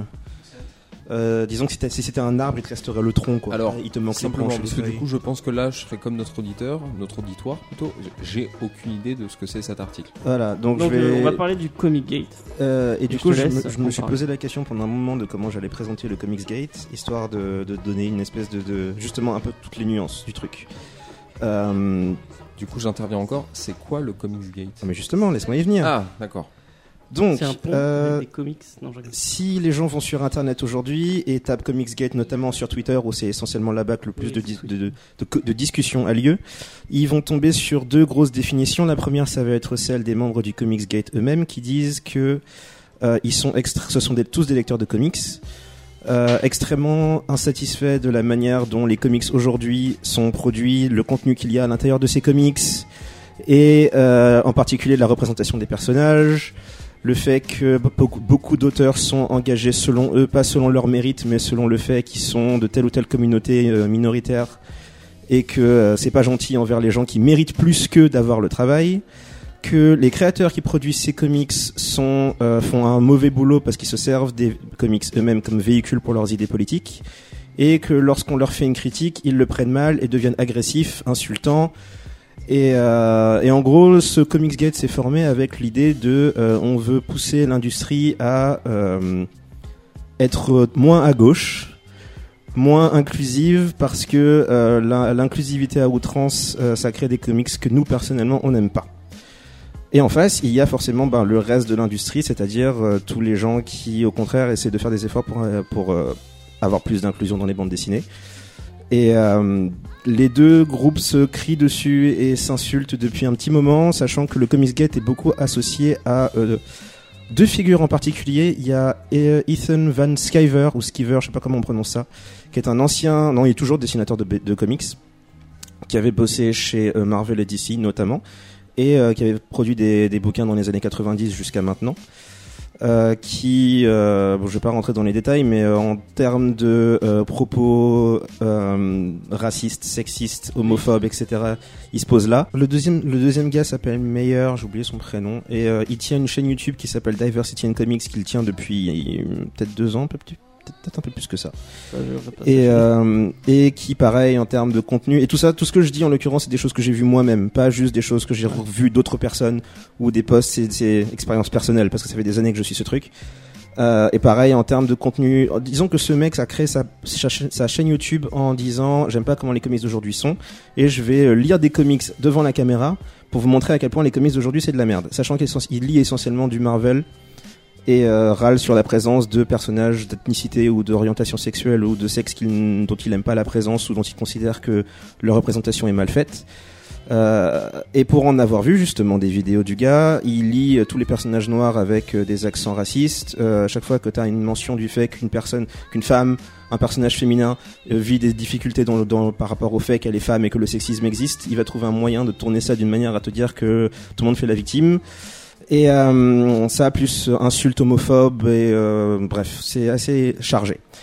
Du coup, euh, étant donné que les deux groupes se hurlent dessus depuis un petit moment, c'est assez difficile parce que euh, d'un côté, tu as ceux qui disent que Comicsgate c'est que des racistes, c'est que des suprémacistes blancs, etc. Et de l'autre, tu as Comicsgate eux-mêmes qui te disent non, on est très divers, on a euh, plein de gens de couleurs, d'orientation et de sexes différents, ce qui est effectivement le cas. Le truc, c'est qu'après, il faut rentrer aussi dans les nuances de pourquoi le groupe s'est formé et depuis combien de temps il est en place. Et Est-ce euh, que c'est en. Parce que je sais pas, il y, a un il y a un truc pareil avec le jeu vidéo avec le même type de. Ouais. Alors, en- et en fait, le truc, c'est que ça, ça, c'est la même chose, mais au lieu d'être sur les jeux vidéo, ça s'appelait Gamergate à l'époque, Ouais, voilà. c'est sur les comics. Gamergate, Ok. c'était formé à partir de un gars qui, euh, alors, si je me souviens bien du truc, en gros, il avait eu un, il s'était séparé de sa copine, il lui en voulait, il s'est arrangé pour euh, leak des euh, éléments euh, sur Internet, et le tout, en fait, a fini par euh, avoir un effet boule de neige, où sous couvert de vouloir se débarrasser de l'inclusivité dans les jeux vidéo, tout ce qui est meilleur traitement des personnages féminins, tout ça, c'était la- même chose, mais sous couvert de dire on en a marre de la manière dont les journaux de, jeux vidéo euh, sont trop à gauche, favorisent certains jeux plus que d'autres, favorisent certains créateurs plus que d'autres, avec les mêmes types d'arguments que si tu vas, même si tu vas dans les années, j'en sais rien, 30 ou même avant, et que tu vas regarder ce qui se passe dans les mouvements féministes, les premiers mouvements féministes qui sont formés en Europe, tu vas tomber sur le, les remarques qu'elle se tapait du genre, de toute façon, si t'as eu ton taf, c'est parce que t'as sucé la bite du boss. C'est exactement le type. La semaine dernière, il y avait des remarques pareilles sur la, la femme qui écrit euh, euh, West Coast Avengers maintenant chez Marvel. Des remarques du genre, si t'as ton boulot, c'est parce que t'as sucé la bite du gars. Et je l'ai vu, le tweet en l'occurrence. Du, du coup, je pose juste la question parce que je suis pas bien sûr d'avoir compris. Mais concrètement, ces gens-là ont un pouvoir ou pas? Oui. Ou c'est juste des fans? Non, non, il y a, alors le, le là où ça devient dangereux, c'est donc les éléments de harcèlement principalement qui durent depuis des années, euh, avec des gens qui se sont assez approchés du suicide à cause, à cause de, euh, de harcèlement de ce style. Euh, le, et là où ça devient un peu étrange aussi, c'est qu'ils se sont formés leur propre, euh, comment dire, ils se sont formés leur propre communauté où l'objectif est, on va s'arranger pour harceler tous les créateurs qu'on n'aime pas, les empêcher de bosser correctement, aller dans des, il y a eu des cas où certains, certains membres d'entre eux sont allés dans des magasins et ont commencé à harceler les, les clients, harceler les propriétaires des magasins, casser des trucs. Euh, Qu'est-ce qu'il y avait d'autre encore? Et euh, après, je suppose qu'au moins il y a au moins un, point positif dans l'histoire, c'est que étant donné que ces gars, non, c'est même pas un point positif. Étant donné que ces gars-là sont des créateurs pour euh, les chefs, ils se sont arrangés pour monétiser le système. C'est-à-dire que là où tu vas avoir les chefs qui, euh, alors moi j'appelle ça la tactique, la tactique Hitler, c'est-à-dire que tu pars du principe que tu as tout un groupe de gens qui sont mécontents du système, tu trouves un moyen pour trouver un bouc émissaire, tu rallies tous les gens autour de ta cause et tu tombes sur le euh, Indiegogo de Easton Van Skyver où il arrive à financer ses bouquins, ses nouveaux bouquins. En deux jours, il a euh, le triple de ce qu'il avait demandé parce que justement, il arrive à, mobi- à mobiliser tous ces gens-là. Et sur ces plateformes de, de, de comment on appelle ça encore, de social media, il encourage, il, il les gens à aller harceler les euh, créateurs entre guillemets du camp adverse, qui du coup ben ont de plus en plus de mal à gérer. Mais on est un truc, euh, sur un truc américain ou ça tape dans le monde entier Euh, alors c'est essentiellement aux États-Unis, mais euh, en fait c'est c'est plus la sphère anglophone en général, si tu veux. Sachant que en France, ça existe déjà. C'est pas encore formé, il n'y a pas de mouvement. Mais euh, ben James, il en a vu des Français à qui on a posé la question et c'est- euh, c'est rigolo en termes de C'est réponse. pour ça que je voulais en parler parce que moi je vois des gens et c'est moi moi ce qui m'a pour- euh, la raison pour laquelle j'avais vraiment envie d'en parler c'est euh, parce que je vois plus en plus de gens euh, et notamment des youtubeurs. Bon je vais pas aller nommer les youtubeurs je vais pas dire oui bon allez, allez, disliker euh, cette personne. Hashtag balance ton mais euh, youtubeur, c'est genre parti. euh, il y a une, une certaine vidéo donc que je que je ne retrouve pas où tu entends le mec on lui demande qu'est-ce que tu n'aimes pas dans le qu'est-ce que tu n'aimes pas dans le dans le, le- le comics de maintenant? Il dit ah il y a trop il y a trop de noirs il y a trop de PD et le mec a 13 000 abonnés et il, il dit ça à des euh, il a un public beaucoup de mineurs des gens qui l'écoutent et qui, qui boivent ses paroles et euh, t'as tout un public de gens qui sont très influençables qui vont être euh, qui vont être abreuvés de, de, de, ce discours là qui est, qui, est, qui est toxique qui est dangereux et qui moi me pose problème Et euh, quand tu vois les réactions sur Twitter, le, le dernier en date, c'est euh, la dernière euh, affiche du Comic Con de Paris. Où sur l'affiche, c'est une, une affiche qui est très très belle d'ailleurs, qui est faite par Manu Darsrar, euh, qui met en avant des femmes euh, en comics. C'est que des femmes de Marvel. Donc t'as Miss Marvel, t'as Captain Marvel, t'as euh, Gamora. euh, She-Hulk, je crois. euh, non, c'est Gamora, c'est pas She-Hulk. D'une Euh, meuf verte. Oui, Voilà. bah, c'est Gamora. Mais elle a des, elle a des, elle a des épées, donc ça doit être Gamora. Et t'as la veuve noire. Et des gens qui, ah, c'est dégueulasse. Ça y est, on fait des affiches féministes. Ça y est, euh, on met en avant les trucs de Marvel et tout. Enfin, tu regardes les anciennes affiches de, de genre la- la- l'année dernière, c'était la Justice League, donc t'avais Batman et, euh, et Superman. Tu regardes celle d'avant, c'était que des mecs. Euh, Non, mais je m'excuse, enfin, il n'y a pas assez mais je veux dire, si l'année dernière c'était Justice League, c'est normal, il y avait le film qui sortait. oui, bah oui, voilà. Là, là, sur l'affiche, tu retrouves euh, Captain Marvel qui va avoir un film. Tu retrouves la, la Veuve Noire qui est un des personnages quand même assez populaires. euh, Dans Avengers, dans Avengers, tu vois euh, justement Gamora qui est aussi un personnage populaire. Donc, euh, enfin, je vois pas où est le problème. Et tu vois beaucoup de gens, des petits, qui, qui, Le- qui le- disent, qui disent des trucs aberrants, genre, enfin, ils gueulent sur Miss Marvel, tu, parce que tu la vois, elle a des, donc tu connais Miss Marvel, tu vois le, le pouvoir de Kamala Khan. Oh, oui. Elle, et ils râlent parce qu'elle a des mains géantes et que elle, c'est son pouvoir d'avoir des mains géantes, espèce On, on en, on en revient à un truc. En fait, euh, alors l'exemple du youtubeur que t'as pris, euh, il y a une phrase que t'as oubliée et qui, à mon avis, est assez emblématique du problème entre guillemets réel du truc. Il dit ouais, on veut pas de noir, on veut pas de PD, c'est pas mes mots, ce sont les siens. Et il finit avec personne ne veut ça. Et ce truc, en fait, c'est la phrase qui dit tout parce que le vrai problème finalement, il est là. C'est-à-dire que euh, quand je me suis posé la question de comment j'allais expliquer ça, je me suis dit on va partir du principe que je vais raconter ça du point de vue d'un membre lambda, lambda de Comicsgate, c'est-à-dire une personne qui n'est pas homophobe ou noire ou quoi que ce soit, ou qui a priori n'a pas de problème particulier avec une communauté particulière.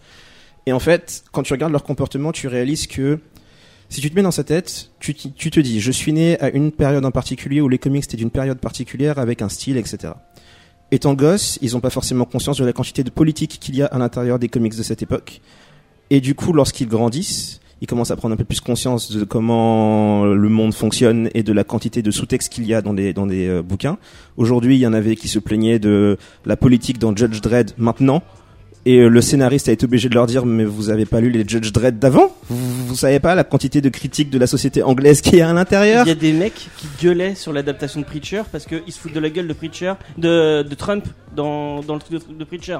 Enfin, ils ont, est-ce qu'ils ont lu Preacher? Et, euh, et du Ils ont coup compris Preacher? Ouais, mais c'est pas forcément Preacher qui est une critique de la politique. À la limite, tu prends Transmétropolitane, c'est vraiment une critique de la Oui, non, mais là, Preacher. c'était Mais ouais, euh, je peux comprendre, mais ça, ça reste un truc. Et juste rebondis sur. euh, Oui. Euh, S'il y a des gens euh, qui nous écoutent et qui n'ont pas lu du Judge Red, euh, je vous invite à écouter. C'était à la même époque que. euh, Non, c'était encore avant parce que c'est arrivé après euh, Tank Girl. C'était des trucs, c'était fait par des punks, euh, c'était fait par des anards et c'était une espèce d'image de l'auto, euh, l'automilitarisme. Enfin, c'était un, un manga contre l'autorité. au fi- Enfin, un manga. Ouais. Un comics. À bientôt. À la prochaine. un, un comics euh, sur l'autorité. pour, pour C'est un panaché. Voilà, Et euh, tu vois, je fais des efforts. c'est bien, merci. Et euh, c'est, enfin, il y a des trucs où on peut pas rebondir sur les trucs avant, parce que déjà le, le problème c'est la critique de beaucoup d'œuvres passées. Alors, je- ce sera la seule aparté que je ferai Mhm. là-dessus, et après je te relaisse dans, dans ton monologue. ouais vas-y Euh, mais les œuvres passées, je trouve qu'il y a un gros souci, qu'il y a beaucoup de gens qui tapent dessus, mais qui remettent pas le contexte. Quelle que soit l'œuvre, hein, quel que soit le message qui soit euh, véhiculé, euh, et si tu comprends pas le, c'est- la création de, de, de tout, de tout, de toute histoire, de, euh, tu même les mythes grecs, ils craignent. Mais remets dans le contexte de l'époque, remets Non, un on, petit parlait peu de la- sur les on va en parler etc. après de, de la jeunesse de Picsou. Il y a des, il y a oui des passages de Picsou. qui sont Mais, euh, et- et en fait. Oui, le, le souci là, c'est même pas nécessairement une question de contexte, c'est que les gens, rien que pour l'exemple de Judge Dredd, est assez emblématique, c'est que ces gens qui se plaignent de du sous-texte politique maintenant, ce sont des gens qui lisent Judge Dredd depuis un bail et qui, dans leur tête, en fait, ils ont pas l'air de réaliser que ces sous-textes ont toujours existé, mais soit ils les voyaient pas quand ils étaient plus jeunes, soit ça les dérangeait pas à l'époque. Et aujourd'hui, que ce soit pour Judge Dredd ou Marvel ou autre, maintenant ces sous-textes les dérangent. Et du coup, ils ont toutes sortes d'arguments du genre c'est pas amené comme moi je veux, c'est pas amené comme j'aime, ou alors ça parle de trucs dont j'ai pas envie de parler parce que ça me dérange. Vas-y, Jordan. Bah, par rapport à ça, il y a, il y a juste un truc qui est assez important, c'est que à l'époque, on n'en parlait pas forcément. On n'avait pas Internet, on n'avait pas tous ces trucs-là. Et enfin, je pense parce que je j'ai pas grandi dans cette période-là, mais je me dis que je lis un truc euh, un peu ironique au final parce que c'était ultra totalitaire. euh, voilà, c'était totalitaire que je cherchais sur Judge Dredd. Mhm. Mais nous, on le, on le lit comme une critique de ce système-là. Il y a bien des gens qui doivent le lire comme en étant Ouais, Judge Dredd, il est ouf. Ouais, mais et tu vois, c'était trop bien. Moi, c'est ça que j'arrive pas à comprendre. Parce que par exemple, on va prendre avec le. Du coup, la BD française, parce que ça colle bien. Mhm. Johan Sfar, à ses débuts, comme Lewis Trondheim, a fait d'excellentes créations. Aujourd'hui, il fait des choses que personnellement je n'approuve pas. Mhm. Mais d'ici à créer un groupuscule. Enfin, j'aime pas, j'arrête de lire. Point. Voilà, on en vient, on en vient justement à la partie où la, la phrase de, que James avait omis, c'est euh, personne ne veut ça. Et en fait, c'est la partie où j'arrive, c'est-à-dire qu'en fait, le problème, il est plus large que Comicsgate, il est plus large que Gamergate. Il existe depuis des générations. Et de la même manière que, pareil, en, en cas extrême, quand on a dit aux Américains l'esclavage c'est terminé, ils ont dit mais non, mais je vois pas pourquoi. Mon système, il a toujours fonctionné comme ça. Pourquoi est-ce qu'on devrait se préoccuper des états d'âme de ces personnes-là? De toute façon, ce sont même pas des personnes. Donc t'es raciste en fait. Et euh, voilà. Et, et des arguments de ce style, tu en vois chez Comicsgate. Tout comme tu en vois dans le Parti républicain aux États-Unis. Comme t'en vois Et, aussi euh, chez les fachos qu'on a C'est exactement ça. Pour ça que, en fait, ce problème est plus large que les comics. C'est un problème politique finalement. C'est un problème sociétal qui, pareil, existe. C'est un problème humain. C'est ça, qui existe depuis des générations et des générations. Donc en, en soi, Comicsgate n'est pas nouveau, c'est juste un nouveau nom sur un truc qui techniquement existait déjà.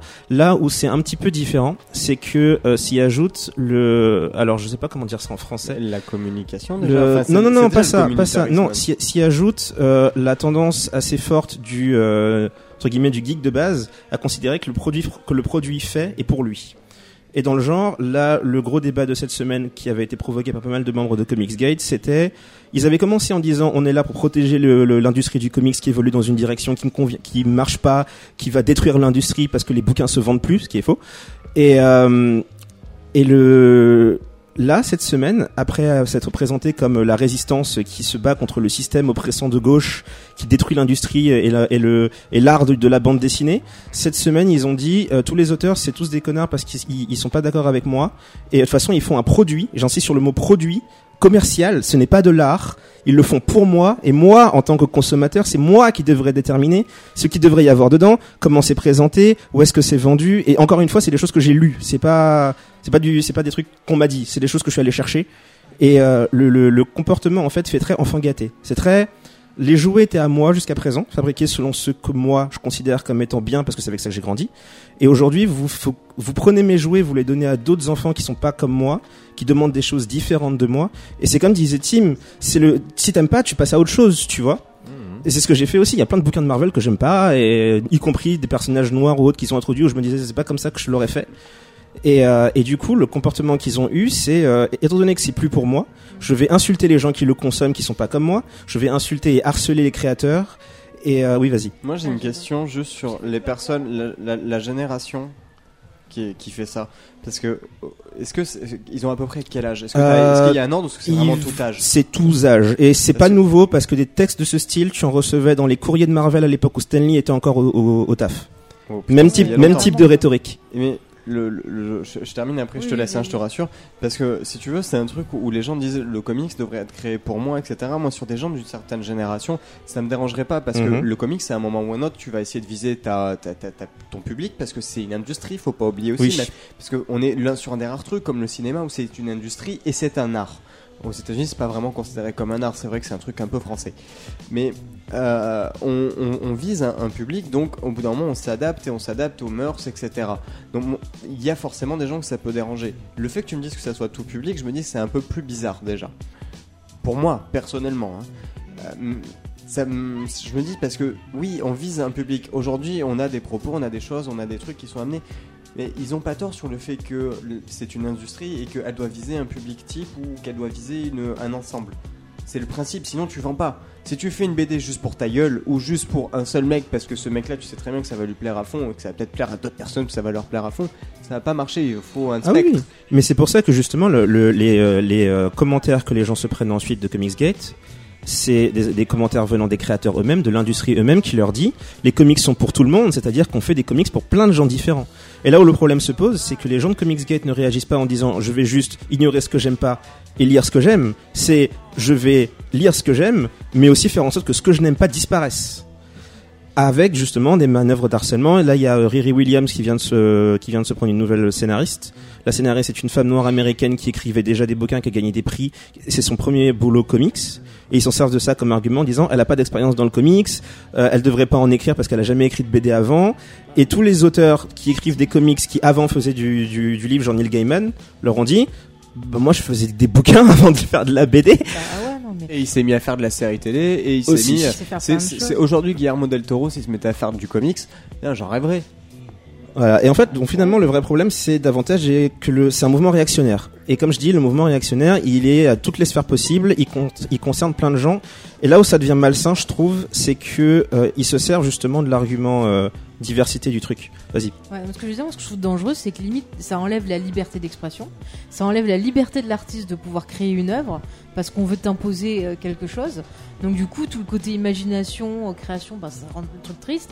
Et puis encore une fois, c'est pas que dans la BD, le coup de genre euh, les gens qui aiment pas quelque chose et qui viennent te faire chier pour ça, euh, tu le vois dans plein de communautés différentes et c'est chiant. Au bout d'un moment, euh, il y a toujours cette conversation, il y a des gens qui vont dire mais si t'aimes pas, regarde pas et arrête de nous faire chier quoi. C'est comme si t'allais dans un resto, t'allais voir le cuistot à la fin en disant putain ta bouffe c'est de la merde. Ouais, mais je Mais et quand je, même. et je quoi. viendrai demain C'est ça. Et j'espère que tu feras de la bonne ça. bouffe. Moi, je suis que- désolée, mais quand j'aime pas quelque chose, ben, je vais pas aller insulter les gens qui aiment et je regarde plus, tout simplement, quoi. Enfin, le respect, il est où maintenant? Il, est- il existe plus. Moi j'adore le paprika, mets du paprika.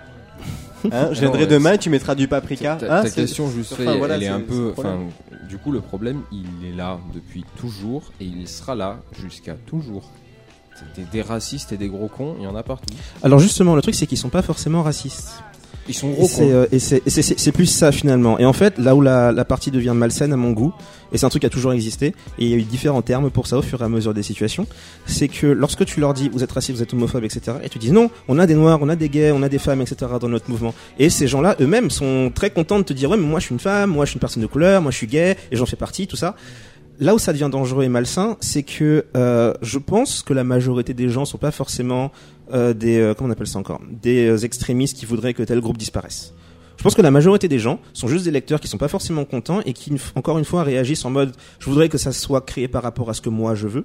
J'ai trouvé des gens qui sont d'accord avec moi. Je voudrais que les bandes dessinées elles soient, elles soient faites comme dans les années 90 avec euh, des meufs à gros boobs et euh, toutes les personnes de couleur elles sont sapées comme des sauvages. Et ça c'est des trucs que je cite. Je vois le, je vois les bouquins qu'ils ont fait. Tu vois, il y avait un bouquin avec, sur un mexicain euh, en surpoids et c'est genre un truc parodique. Enfin.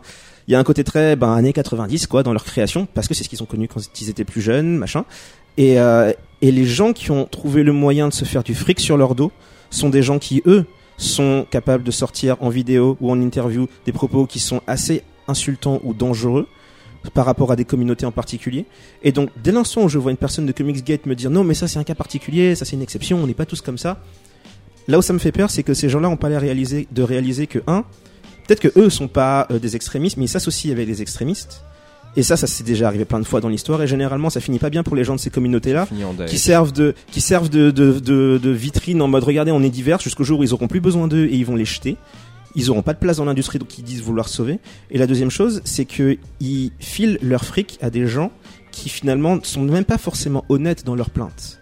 Parce que les gars là qui font des chaînes YouTube où ils se plaignent des bouquins qui sont faits ça la vidéo finit avec euh, donne du, fric à mon PayPal donne du fric à mon Patreon donne du fric à mon projet Indiegogo vous voyez?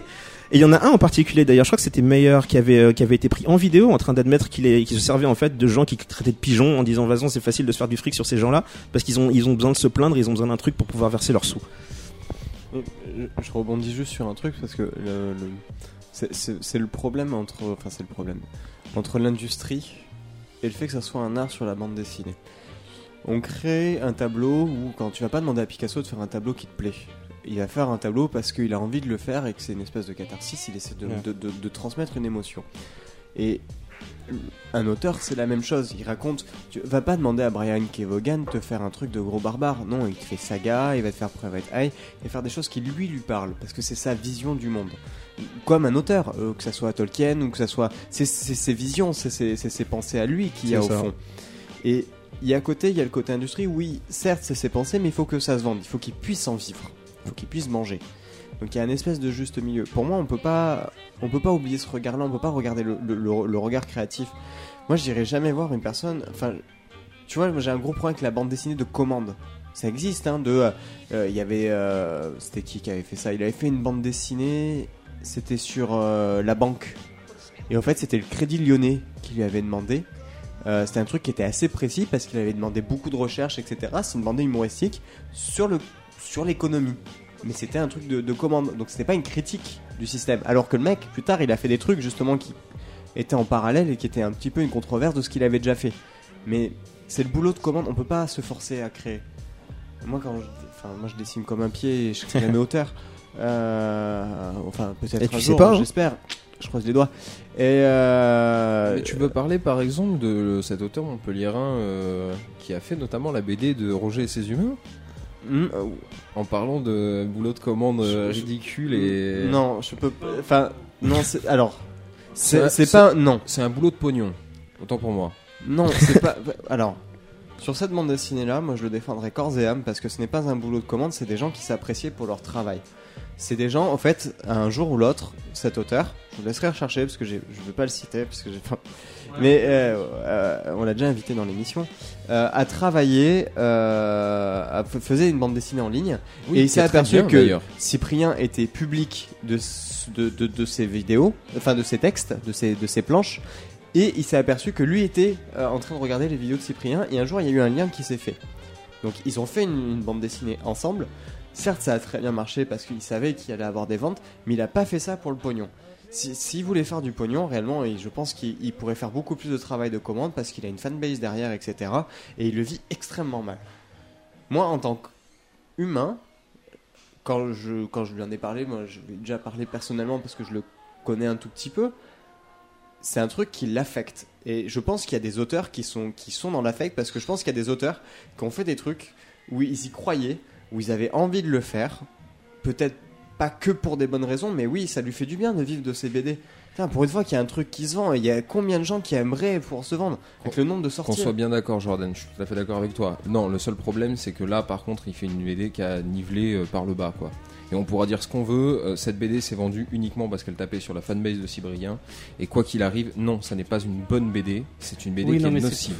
C'est c'est mo- c'est moins problématique que, que euh, le truc du tu parles justement, non, non, non, regarde, c'est très bien, c'est euh, très bien. On se, met, on se met effectivement là-dedans. Le Comics Gate, le Ah, problème, c'est des gens qui ont une mauvaise manière de penser. Parce qu'on peut pas dire qu'elle est bonne, on est tout à fait d'accord. Oui, oui, oui, oui, Voilà.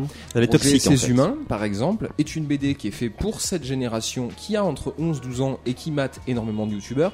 Et quand elle lit cette BD, le côté comique, on rigole. Ouais, c'est très bien. En attendant, montrer à un gamin de 12 ans comment faire un signe hitlérien, moi je suis pas sûr que ça soit une bonne idée. J'ai Puis dire que la drogue c'est super bien, je suis pas sûr que ça soit une super bonne idée aussi quand t'as entre 10 et 12 ans. Tu l'as lu aussi. Voilà. Donc on est bien d'accord. euh, Oui, mais je. euh, alors, la BD après peut être critiquable. Moi, je te parle sur le principe. Ah oui. non, Là, mais je te parle de, sur le principe. Je te parle entre travail de commande et travail qu'on a envie. Après, moi, la BD, est-ce que je l'apprécie ou non Ça, c'est encore un autre domaine. Est-ce que le message, etc., c'est encore un autre domaine. Là, on parle de, travail de commande où on- je te demande de faire une bande dessinée qui va parler de ça, avec ça, ça, parce que ça, ça se vend. C'est un peu les éditions Soleil. Si tu regardes toutes les séries chez Bambou. Soleil ou Bambou, toutes les toutes les séries, ouais, les fonctionnaires, etc. Euh, t'as des BD qui sont faites où euh, t'as des éditions, tu regardes toutes les couves et tu fais waouh, c'est la même chose. Waouh, ça va se vendre. Parce que tu sais très bien que ça va marcher. Parce que ça va toucher tel ou tel public. Mais ces gens-là, ils font ça pour bouffer. Parce qu'à un moment ou un autre, il faut qu'ils puissent vivre. Le nombre d'auteurs qui sont en train de crever la faim, je comprends qu'ils en fassent du travail de commande. Non, tout à fait d'accord. Regarde, je suis pas sûr que. euh, oui, on est en train de partir très Non, loin. mais pas Ça vraiment, me dérange ça tellement pas, aussi. c'est intéressant. Mais ça, Mais- ça touche aussi ça. Mais d'ailleurs, tiens, en, en suivant, en suivant là-dessus, justement, un autre auteur montpelliérain qui, du coup, pour l'occasion, a changé de nom et s'est fait appeler N. Flantier, petite référence à OSS 117, a fait une BD qui est sortie il y a pas longtemps, que t'as pas dû avoir dans ta boutique parce que c'est une boutique qui choisit et sélectionne. Moi, je l'ai eu en cinquantaine parce que je suis une grande surface culturelle. C'était la BD de Jeff Panaclock. Je l'ai pas eu. Eh On ben a mis voilà. zéro sur le bon. Et ben, moi, j'en ai eu 50. Et t'en as vendu encore, combien J'en ai vendu, mais je- chaque personne qui l'a pris dans ses mains, je lui ai dit, écoutez, l'auteur qui est là, je le connais, il bosse pour Science et Vie Junior depuis au moins 20 ans. Ben là, il a mis N point flantier tellement il avait honte de le faire. Et si jamais il nous entend, mec, je suis désolé pour toi, quoi. C'est pas la première fois qu'une personne avait honte et mettait un, un- un pseudo. Mais à ce moment-là, voilà, il a fait ça pour le pognon. Très bien. Réal, euh, y, y a- il y a pas mal de gens. Donc après, moi, ça, ça- voilà, je, je comprends. Enfin, je comprends le principe de vie. Je pense pas que euh, Juni ferait euh, certains de ses boulots euh, s'il pouvait en vivre tranquillement. Est-ce que tu serais euh, dans la boîte où tu es aujourd'hui si tu pouvais vivre de tes BD et tu pouvais faire ce que tu voulais? Bah, en- la boîte de jeu? Ouais. En soi, j'avais pas besoin d'y aller. J'y allais parce que c'était cool. non, mais oui, je vois ce que tu veux dire. J'ai pas eu, non, j'ai pas encore eu de situation où j'ai eu à me poser ce genre de questions. Quand ce sera le cas, je, je verrai, tu vois. Mais euh, non, j'ai pas encore eu besoin de me poser cette question. Du coup, tu sous-entends que n'importe quelle personne qui, qui bosse pour Marvel, euh, donc parce que c'est du travail de commande, on lui dit vas-y bosse sur ce Ça personnage. euh, dépend. Généralement, ils leur pitchent les histoires. On, on leur piche leurs histoires et on leur donne des, des- des pistes et on leur donne des limites. Mais on te dit pas, Spider-Man, je veux que là, à la fin, il embrasse Mary Jane et qu'il vécu heureux et soit très heureux. Ont Sinon, on n'aurait jamais charges, fait. hein. Il y, a- il y a des cahiers des charges, mais on doit laisser une certaine liberté à l'auteur. Moi, te mettre des contraintes et te dire ce que tu dois faire, c'est pas la même chose. Moi, t'expliquer que j'aimerais une histoire euh, sur un jeune garçon qui va arriver dans un monde magique. Et à partir de ce moment-là, il va vivre des aventures. Et ce que j'aimerais, c'est que euh, il y ait de la représentation, euh, qu'il y ait quelque chose. C'est je te donnais, je te donne des pistes et je te donne des contraintes. Par contre, je te dis pas, j'aimerais que ce garçon-là, quand il arrive, il rencontre une jeune fille, qu'elle soit rousse, black, parce que ça va se vendre, et que à côté de ça, il y a un dragon, et que le dragon il zozote, parce que c'est très rigolo les dragons qui zozotent, et ça fait rire les enfants. C'est pas le même travail pour moi. Oui, voilà, euh, Tim, ça l'aurait fait rire. Mais tu vois, c'est c'est pas la même chose. C'est exactement le principe que sur un peintre, c'est le même principe que sur un sculpteur, c'est le même principe que sur un plasticien, c'est le même principe que sur un musicien. Je vais pas voir Mick Jagger en lui disant, mec, j'aimerais que tu fasses une chanson sur ton pied.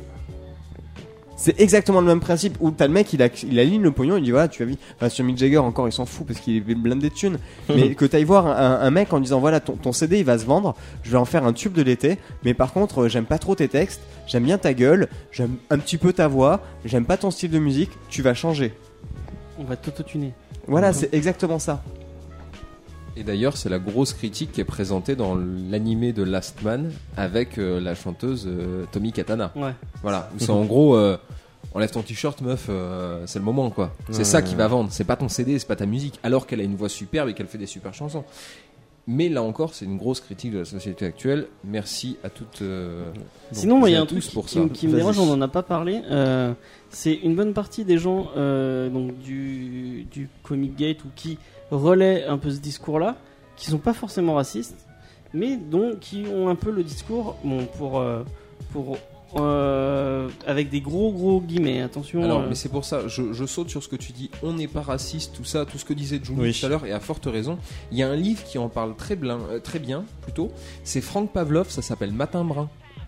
Voilà, et ceux qui ne l'ont pas lu et qui nous écoutent, je vous conseille de le lire. Ceux qui font partie d'un Comics Gate euh, ou quelque chose s'en approchant, je leur conseille aussi de le lire parce que c'est quelque chose qui parle très bien de justement cette notion de je ne suis pas raciste, mais avec des guillemets. Et, le, et le, le souci de ce truc, c'est que tous ces gens-là, alors déjà, à plus forte raison, les gens qui font partie de communautés euh, de minorités, sont en danger. Tu veux finir? Oui, je vais finir. Ah, vas-y, Euh, vas-y. Parce que euh, il y a, y a beaucoup, moi j'entends beaucoup de gens qui ont ce discours-là que la représentation, c'est pas important. Que on n'a pas besoin de s'identifier à des personnes. que moi, j'ai entendu plusieurs personnes me dire oui, mais moi, moi je me suis. euh, bon, c'est des, personnes blanches de sexe, masculin euh, la plupart du temps qui disaient ah, mais moi je me suis identifié à, à Dragon Ball ou à. C'est des Saiyans, c'est des. Euh, nanani, nanana. Je me suis jamais identifié à une des Tortues Ninja. J'aime beaucoup la pizza, mais mon niveau de karaté s'est arrêté à mon cours de taekwondo quand j'avais 7 ans. Mais je m'identifie pas, mais c'est pas parce que je m'identifie pas que je prends pas mon pied à lire une histoire. Le, le, sou- le souci de ce truc, en fait, c'est que souvent, c'est un discours qui vient de gens qui n'ont pas forcément. Je crois que je te l'avais expliqué d'ailleurs. Le concept de tu peux t'identifier à n'importe quel personnage, peu importe la couleur de peau. Et tu vas tomber sur une myriade de gens d'une couleur de peau non blanche qui vont te dire mon perso préféré c'est le blanc de l'histoire. Oui, ouais. Mais quand tu réalises au bout d'un moment que dans toutes les versions que tu as vues, dans toutes les séries ou films ou, ou livres que tu suis, le genre, la personne qui, qui revient de ta vraie communauté est généralement dans un coin au fond, meurt en premier. On parlait du cliché qui- du noir qui meurt en premier dans les films d'horreur. j'avais j'avais quelque chose comme 11 ans quand j'ai commencé à remarquer ça. Et quand tu commences à remarquer ça, tu te dis il y a quand même un truc qui est légèrement étrange. Et plus ça va, plus ça a un impact sur ta manière de te voir toi-même, de te considérer. Et encore, encore franchement, les, les communautés de couleurs, c'est peut-être pas les pires parce que quand tu vois les effets que ça peut avoir sur la mentalité d'une personne homosexuelle qui en plus déjà doit souvent se cacher, euh, tu vas tomber sur des gens qui ont une santé mentale qui est pas forcément géniale parce que justement ça crée une pression en fait. Ouais, du On coup, a moi, moi si on pouvait, si on pouvait au moins Aussi. faire réfléchir, ce serait qu'une seule personne qui a ce, qui a ce genre de discours et euh, qui, qui, qui pourrait se dire ah mais en fait non la, représenta- la représentativité c'est important Euh, rajouter des noirs rajouter des gens de LGBT rajouter des femmes J'ai c'est un- justement qu'ils étaient comment la plupart des gens ont utilisé les trucs T'as dit blanc de sexe masculin ouais voilà oui Voilà. Et alors, régulièrement, blanc, sexe masculin, taille petite d'ailleurs, le sexe. C'est régulièrement que ça. euh, Mais bon, bah, là, on rentre dans un autre débat. Il leur faut bien une raison pour Je être ne dirai rien. C'est un épisode de. ça me- tu me rappelles un épisode de Sauce Park? Je vous invite à regarder là-dessus.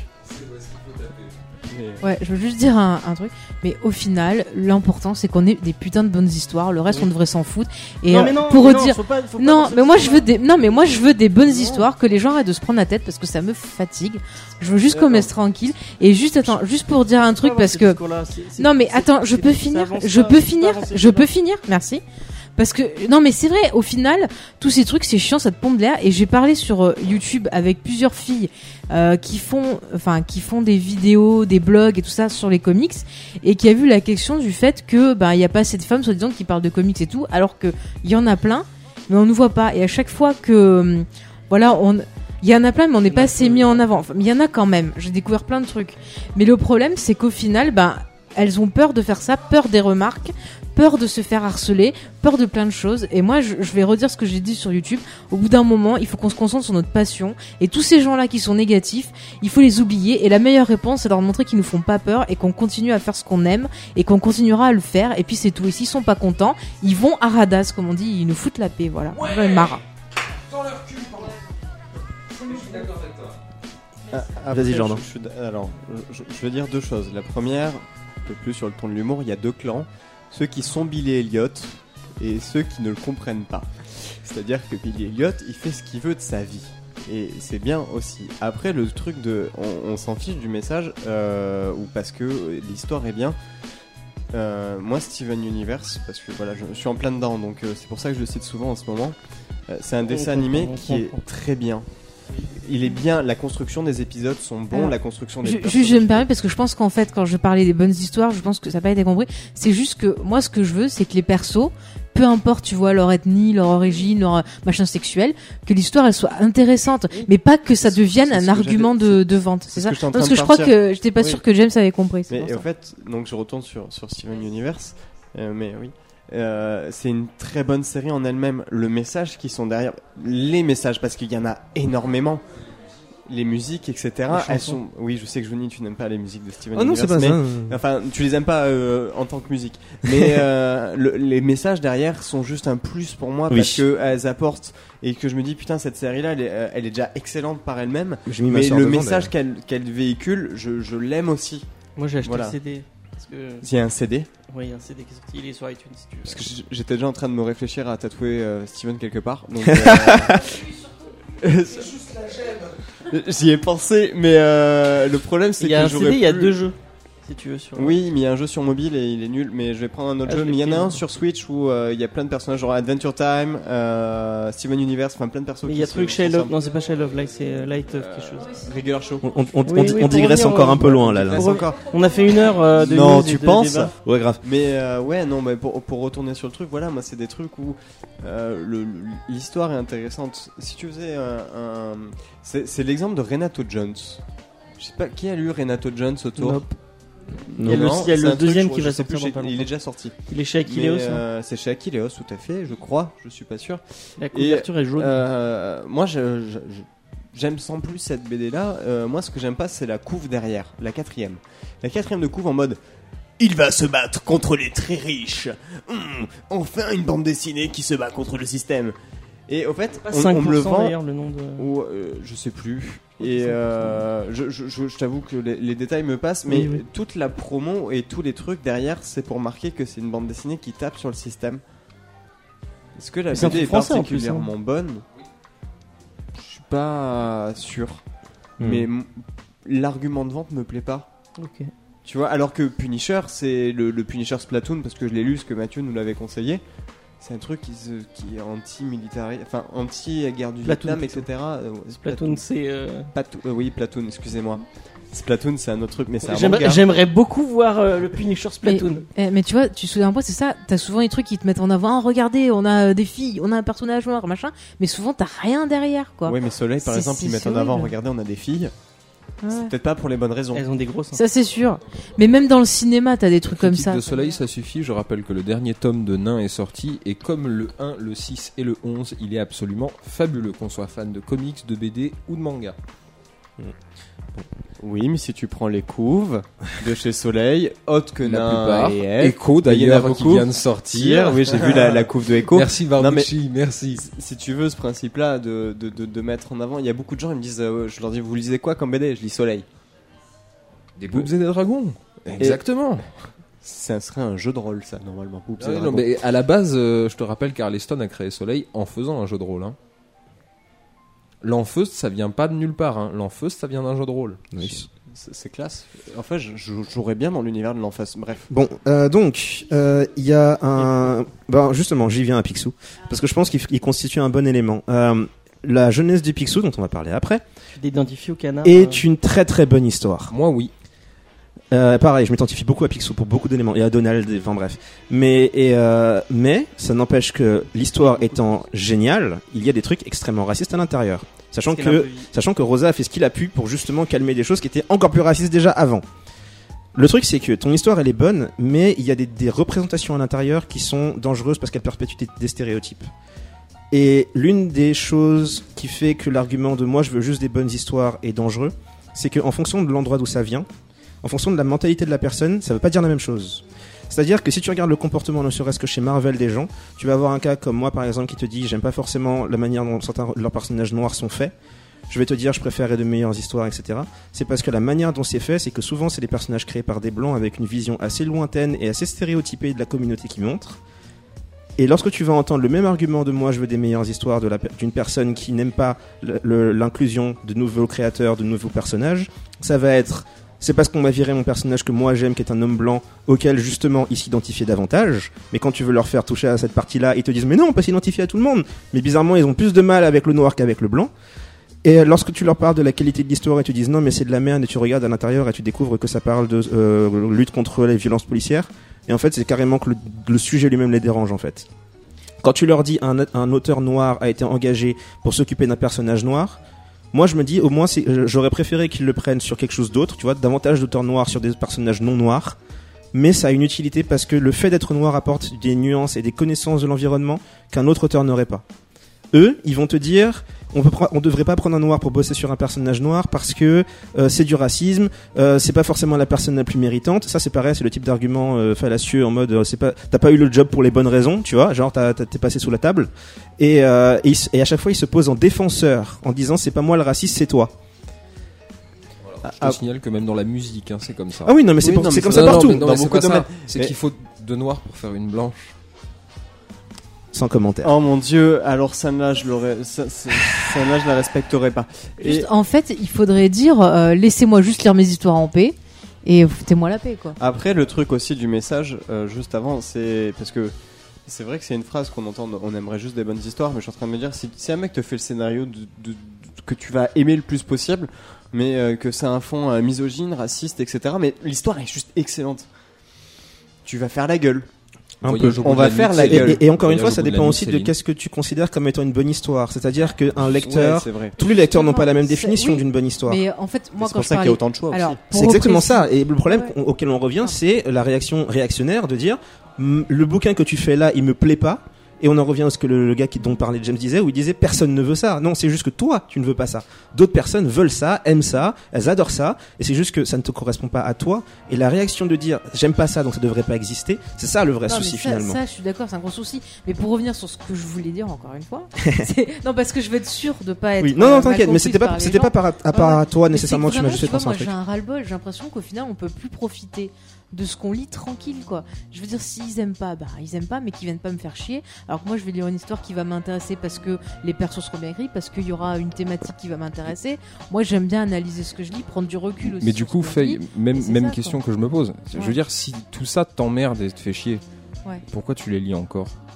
Non, mais je dis que je ne lis pas. Mais non, mais tu dis que ça t'agace. Non, c'est Mais- les, c'est les gens. Non, mais c'est les gens qui font les réflexions. Mais en général, moi, je ne lis plus parce que ça me saoule. Mais là, vu que Bah, vous voilà. m'en parlez, Ah oui, je non, mais, mon mais avis. voilà. mais c'est clair que sur euh, Twitter, sur euh, sur euh, YouTube, enfin sur YouTube, oui, sur YouTube aussi, sur Facebook, euh, je ne regarde pratiquement plus les commentaires, sauf quand je veux ré- réagir, tu vois, poster un truc. Oui, Bon, ça. des fois, je veux dire, mais je ne regarde plus parce que ça me ça me dégoûte. Parce que surtout, ça n'a aucun intérêt. Mais de la Voilà. même manière que quand tu Voilà. vas au bar et que t'entends Et des du gens coup, parler. maintenant, moi, je préfère aller discuter avec des personnes que je sais que même si on n'est pas du même avis des fois, on va avoir une discussion qui va être intéressante avec des échanges de points de vue et du respect. C'est ça qui est important. Est-ce qu'on peut passer à la jeunesse de Oui, donc je vais juste finir avec une dernière conclusion. Et euh, en gros, l'un des trucs qui me font le plus peur, c'est l'effet euh, Boule de merde.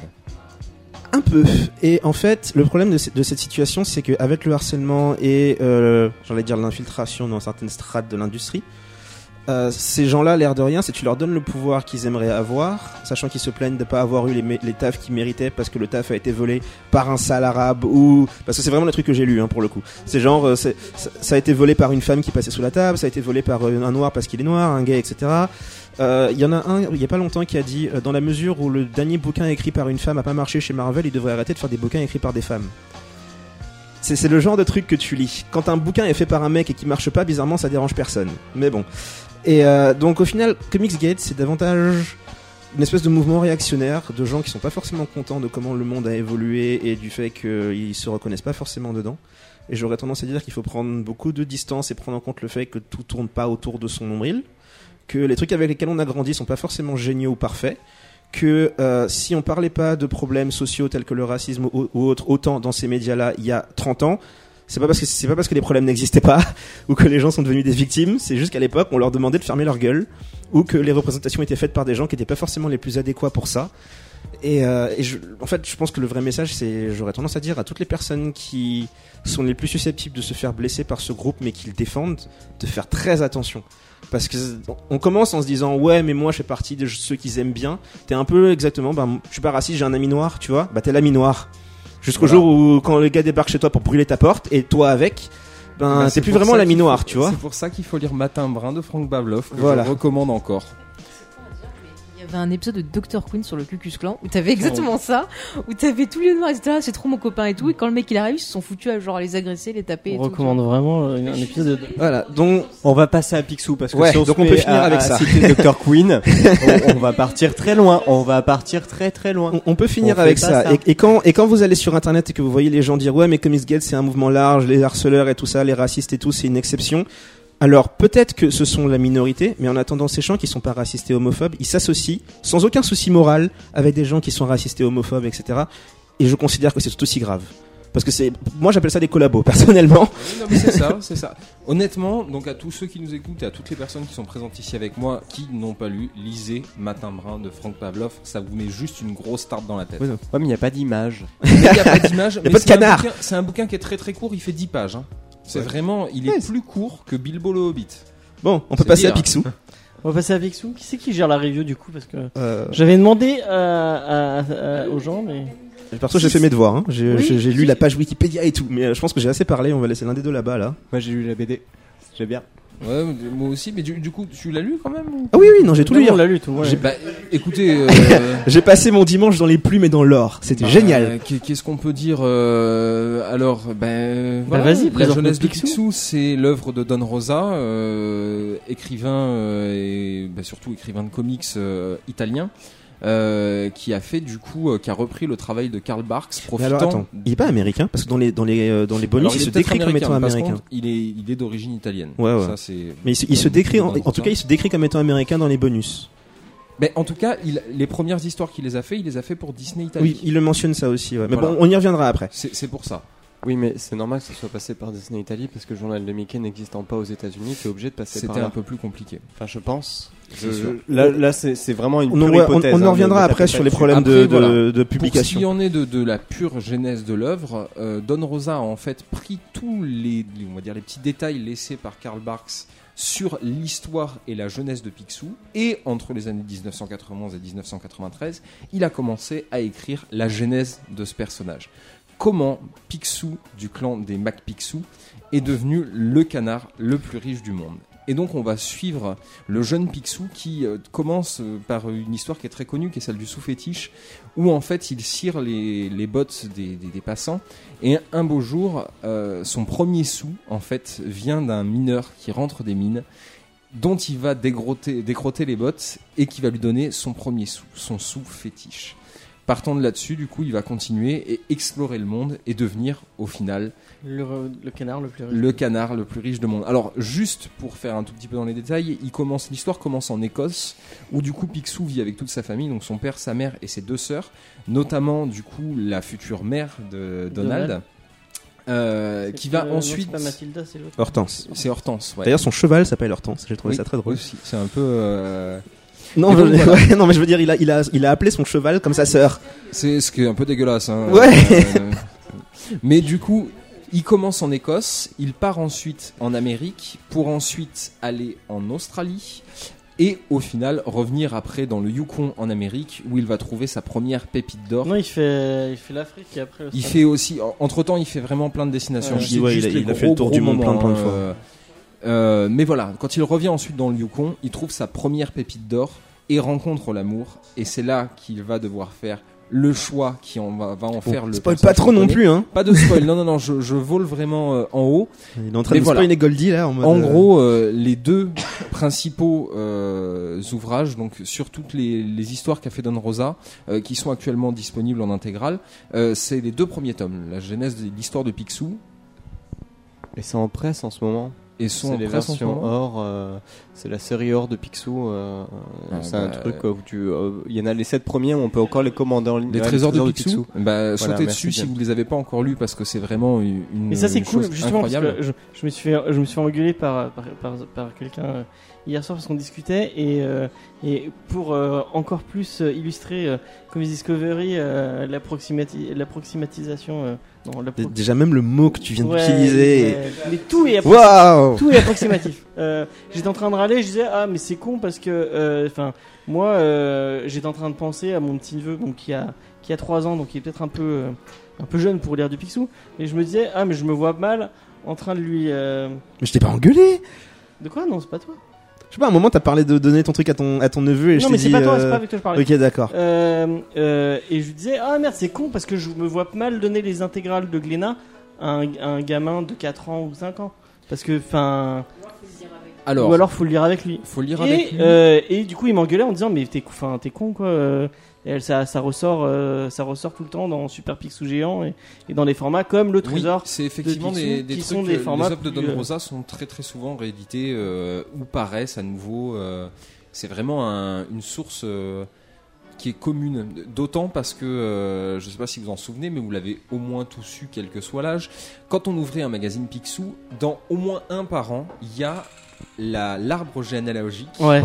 de Qui la à la famille fin des de- Duck J'ai passé des heures sur ce machin. à essayer de savoir généralement Ouais. qui est le père en fait. Et puis tu sais, retenir les noms et tout ça. Ouais, alors, je pense que je pourrais pas mourir heureux tant que je saurais pas, tu vois. Il y a des questions Mais, comme ça. ben ça justement, et c'est pour ça, donc sans rentrer trop dans le contexte, euh, la série actuelle qui a été faite par Disney XD de la bande à Picsou, le renouveau, qui était sorti l'été dernier, dont on fait va Donc parler, Faye va parler voilà. après. Euh, ne, travaille- ne, ne- spoil pas pas sur de le père. spoil, pas de Je suis en train de la mater en ce moment. C'est promis, Ouais, on va pareil, détruire. J'ai pas encore vu assez et je vais absolument les regarder. Mais quoi qu'il arrive, il se base énormément sur les travaux de Karl Barks, sur les travaux, on va dire, de Travaux. Karl Barks et de Don Rosa. Et ça se voit, ne serait-ce qu'avec une chose, la redingote de Picsou Ouais. qui est noire et rouge et non pas celle qu'il a actuellement qui est bleu, rouge, doré. Non, non, non. Picsou, il a son haute forme et sa redingote rouge. C'est tout. on, on pourra y revenir après parce qu'avec Jordan, on est en train de la regarder et euh, Mais moi aussi, je la regarde c'est l'une de mes, c'est l'une de mes obsessions, ce c'est- truc. C'est génialissime. Et je, mais quand c'est sorti, mais j'étais en train quasiment de me couper les veines tellement je l'attendais. hein. C'était. Puis le, le générique, puis David Tennant qui fait la On en parle, on en parlera après. Mais ça, c'est l'un des détails que j'aime bien parce qu'en plus, ça a influencé comment je lis les bouquins maintenant. C'est-à-dire qu'à l'époque, quand j'étais gamin, quand, quand j'étais gamin, je parlais pas anglais encore. Du coup, je les lisais en français, tous ces trucs-là. Et là, relire la, la jeunesse en anglais, C'est génial. instinctivement, je me mettais à faire les accents écossais dans ma tête, tu vois. Mais oui, mais parce genre, que c'est important. Je fais déjà les accents de tous les personnages quand je lis des BD. Donc, euh, je, quand je lis les Tortues Ninja, Shredder, je le fais avec un accent japonais, tu vois. Voilà. Quand tu lis les Tortues Ninja, tu fais un accent japonais. Ouais, c'est bizarre parce que dans le film en Michelangelo, version euh, originale, Donatello. non, mais pour ouais. Shredder. Mais ah d'accord. oui. Mais euh... non, Non, euh, Raphaël, j'essaye l'accent new-yorkais. Mais après, c'est dans ma tête, tu vois. Ouais, c'est dans si ta tête, parce que moi, la voix de Donald, j'ai jamais réussi à la c'est faire dans ma vraiment tête. plus l'accent Shaquille O'Neal hein. C'est un truc de ouf. Bref, Picsou. Bref, Picsou, oui. Et Euh, donc et du, du coup, euh, le, la fin de mon, euh, de mon laïus sur. euh, sur. Oh putain. À chaque fois qu'il y avait une chanson, il va réagir. Mais moi, le pire, c'est que j'entends pas parce que j'ai le retour de tout le monde qui parle, donc c'est pas grave. Euh, le- mon laïus, c'était si euh, vous avez un, un enfant de 8, euh, 6 ans euh, dans votre entourage, et 8 ou 6 ans, je, je donne à une. 6 ou 8 ans, oui, Oui, oh, bon. c'est une fourchette, tu vas pas faire chier. Tu vas pas nous faire le fourchier Euh, donc, et que vous traînez peut-être dans des braderies ou même que vous retrouverez. euh, Ok, braderie, ce sera réédité encore et encore, ce oui, machin. non, mais si vous trouvez un super pixou géant euh, ou, euh, ou même. Donnez-lui ce, ce, ce truc. Moi j'ai grandi avec, euh, avec Picsou, j'étais abonné à Picsou Magazine et j'ai- j'étais abreuvé de ces BD là. Et Je viens de me dire la même chose. coup un un gros richou. C'est vrai qu'en final, l'histoire de Picsou de Don Rosa, euh, c'est pas juste la jeunesse de Picsou. C'est aussi montrer un canard qui, du coup, est dépeint comme, ben, d'ailleurs, l'oncle Scrooge, donc radin, euh, qui, qui en fait baver à sa famille. La vérité, c'est que Picsou, c'est une personne qui a dû travailler très tôt, très jeune, et qui a dû subvenir aux besoins de sa famille. Et c'est magnifique quand on lit son histoire. D'ailleurs, il y a un moment où dans la jeunesse, on lui parle de son sous-fétiche et il dit Quel sous-fétiche. J'ai pas de sous-fétiche, c'est mon premier sou. La fortune de Picsou ne n'est pas due à la chance, elle est due au travail. C'est ça. Et ça, c'est important. Je trouve que cette page-là fait tout le génie de Picsou. Parce que nous, on a vu tout son trajet, etc. Et il y a euh, Riri, Fifi, Loulou euh, et Donald qui apparaissent. Et non, il s'est battu pour ça. Et c'est pas, c'est pas Gontran. Non, c'est pas Gontran. C'est pas, Gontran. C'est Picsou. C'est Picsou et c'est celui qui a tout fait pour arriver là où il en est aujourd'hui. et qui a en plus honnêtement. Ouais. Ça Ouais. dépend. alors, avec des Ça dépend. Alors, mais c'est l'une des leçons du bouquin aussi. Oui, bah c'est oui. ça, c'est que on peut pas arriver à ce niveau-là sans perdre. Voilà, on peut pas tout avoir. Tu peux pas avoir le beurre, l'argent du beurre et, et la crémière. Bah, on, on voit très bien qu'il a perdu un peu de son, pas de son humanité, mais Si, sur son humanité, oui. il est devenu. euh, Mais il, il- même lui-même, ça. d'un canard. On va rentrer, on va rentrer dans un gros débat très spoiler, donc voilà, faut peut-être pas rentrer là-dedans. Parce que c'est là, en fait, l'intérêt de Don Rosa, de la jeunesse de Picsou, c'est de voir justement, sans, sans spoil, hein, mais la, la jeunesse de Picsou, comment il en est arrivé là, comment, en fait, en montant trop haut, il est tombé tout en bas, et en fait, qu'est-ce qui arrive après? Comment l'arrivée de Donald, de Riri, Fifi et Loulou va ranimer l'étincelle Je propose qu'on fasse une partie spoiler en fait, tant qu'à faire. Oui, oui, on va en faire. Parce que c'est plus simple. Il y, a, des- il y a des trucs dont on peut pas parler, qui seraient intéressants d'aborder, dont on peut pas parler sans spoiler des trucs. De toute Par façon. On, on de Par exemple. présenter un peu le personnage présenter un peu le. Ouais. Euh, Le alors attends, il y a Faye qui voulait dire un truc. Non, je voulais juste dire qu'en fait, euh, je trouvais que Picsou c'était un peu un Citizen Kane, mais en version positif. Bah, c'est le C'est self-made ça. man. Ouais, euh, c'est ça. C'est ça, c'est l'image même du self Non, mais en man plus américain. positif, quoi. Mais j'ai juste que t'as le côté, voilà, tu vois, il, il se construit par lui-même, il fait son ascension et tout. Et je trouve que pour les gosses, ça peut donner déjà un petit aperçu de ce type de personnage, en fait. ça, ça montre la valeur du travail. Ça montre la valeur du travail et l'idée que si tu veux quelque chose, faut te casser le cul pour l'avoir. Alors, ça c'est assez intéressant aussi. Euh, J'ai vu hier euh, une vidéo de Dirty Biology, la dernière qu'il a fait, une chaîne que je recommande à tout le monde, mais qui a montré qu'en fait, euh, oui, Picsou a réussi parce qu'il a travaillé. C'est pas tout à fait vrai. Dans toute réussite, il y a aussi une notion qui est très importante, c'est celle de la chance. Et ça, on la voit énormément quoi le dans l'histoire de Picsou. Le quoi? Le biais du survivant. Le mythe du survivant, non, le exactement. biais du survivant, je crois. Voilà. Et euh, ce qui est justement intéressant, c'est qu'au final, ce qui va faire de Picsou le canard le plus riche du monde, son point de départ, son point d'ancrage, bah, ça va être la pépite d'or qu'il trouve dans le Yukon. Mm. Et du coup, si on rentre dans la partie spoiler, c'est qu'au final, il va devoir choisir entre deux choses qui sont dorées, sa pépite et la vraie pépite du Yukon, qui est la danseuse de cabaret Goldie. Je, je suis pas d'accord. Pour moi, ça commence pas là. Parce que pour moi, en fait, l'histoire de Picsou, ça commence avec une arnaque. Ça commence avec une arnaque puisque le sou fétiche, il est faux. Mais il Mais est pas il- faux. il- est pas américain. C'est pas la monnaie, c'est la monnaie américaine. américaine, c'est vrai. Mais C'est vrai, le- c'est vrai. Le, le- le- le début de l'histoire, parce que ça, ça spoil pas, c'est les 20 premières pages. Euh, le, le- le premier truc, c'est qu'au fait, il va, il va travailler, il va décroter au fait des, des bottes euh, dans la rue pour gagner de l'argent. Et c'est un mec qui va lui rendre euh, une pièce et il va faire ah merci beaucoup et tout. C'est le début du travail et au fait c'est son père qui a organisé le truc si je me souviens bien. Ça fait un moment que je les ai pas. Oui, on est en, je les ai full, pas, on est en full spoiler maintenant. hein. Non non non mais non ça, ça reste. non, mais je demande, tant le qu'à faire. Euh, Non, non, mais on le voit. On le voit assez Oui. vite.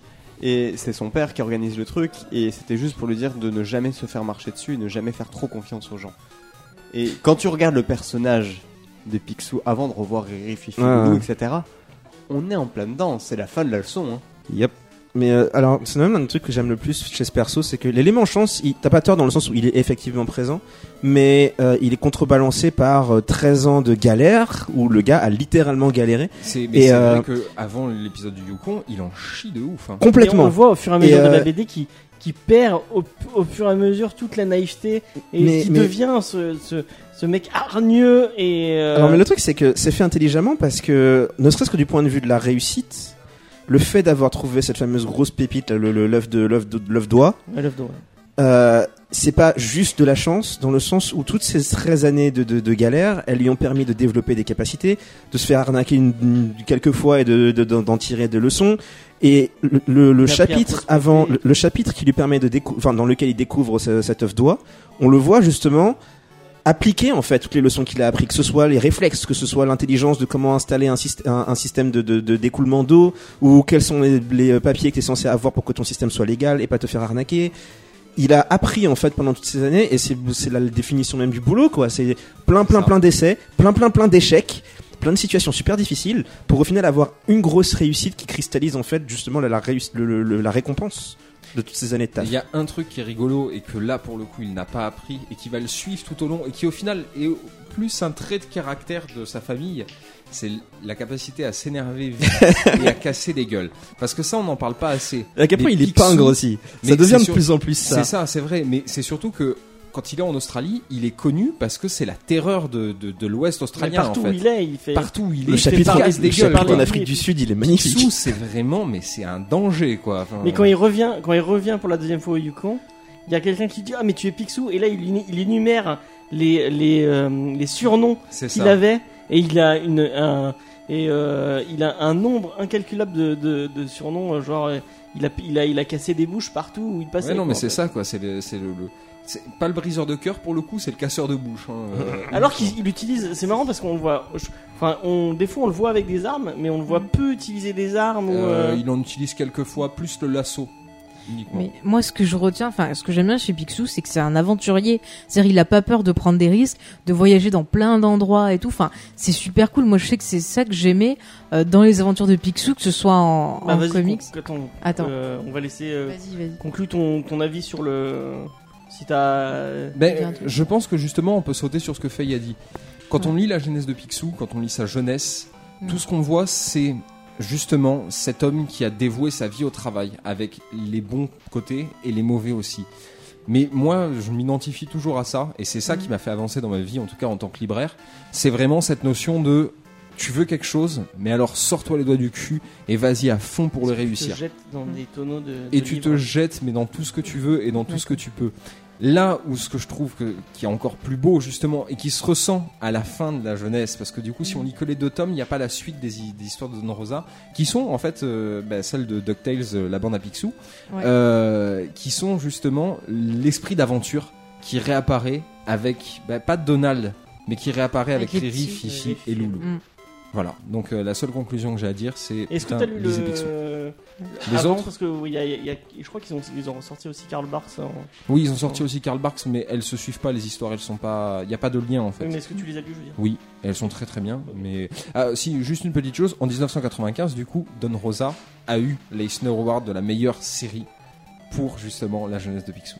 Bah, c'est mérité. Donc, Mais, il l'a bah, mérité. tiens, on, on en parlait tout à l'heure, mais euh, bon, bah, du coup, on va te laisser euh, si tu dois y aller. Je fais des gros bisous à tous les Et auditeurs. je te dis euh, à la, à la Bah, semaine prochaine. aussi. à la radio cette fois. Euh, et du coup, moi, moi c'est un, un truc que j'ai entendu plusieurs fois. Et euh, je- bon, j'ai, du coup, je suis allé demander à, à des spécialistes un peu du comics et de, de l'univers de l'industrie du comics américain Mhm. qui m'ont dit que euh, Don, Rose, Don, euh, enfin, Don Rosa et Karl Banks, pour, Karl Barks, excusez-moi, pour, je sais pas Pourquoi je- Banks ou- Je ne sais pas. Bah, Tu pensais à Mary Poppins Bank. Banks, voilà, exactement. Je pensais que tu Euh, pensais à Mary Poppins, moi. pour les pour les États-Unis, enfin aux États-Unis en tout cas, c'est vraiment des comics mineurs, des, des auteurs pas reconnus et dont on se Bah, fout royalement du taf. Alors, t'es Bon, Il a sûr, reçu un acteur en sûr. voir, mais Spades m'a dit que vraiment, Ah, tu cites, ça y est. je cite Spades, euh, enfin de Comics Fair, donc euh, grand euh, podcasteur euh, de comics. Euh, Est-ce euh, que tu. Au fait, le truc, c'est qu'on dit ça, mais.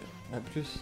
Au revoir. Au revoir. Simplement par rapport à ça, il n'y a que des Disney World quand même. Ça reste Disney, donc je pense pas qu'il soit aussi peu connu. hein. Le, le, le truc à. C'est peut-être à connu des, des fans de Disney, peut-être, mais peut-être moins. euh, Alors, juste pour rebondir, si tu compares à du Marvel ou à du DC qui doit euh, découler et euh, vendre comme pas possible et Mhm. créer euh, une espèce de, de people story euh, sur les, les auteurs, euh, tu fais ok, c'est peut-être moins populaire. Mais je suis pas sûr que ce soit des gens qui, euh, qui crachent.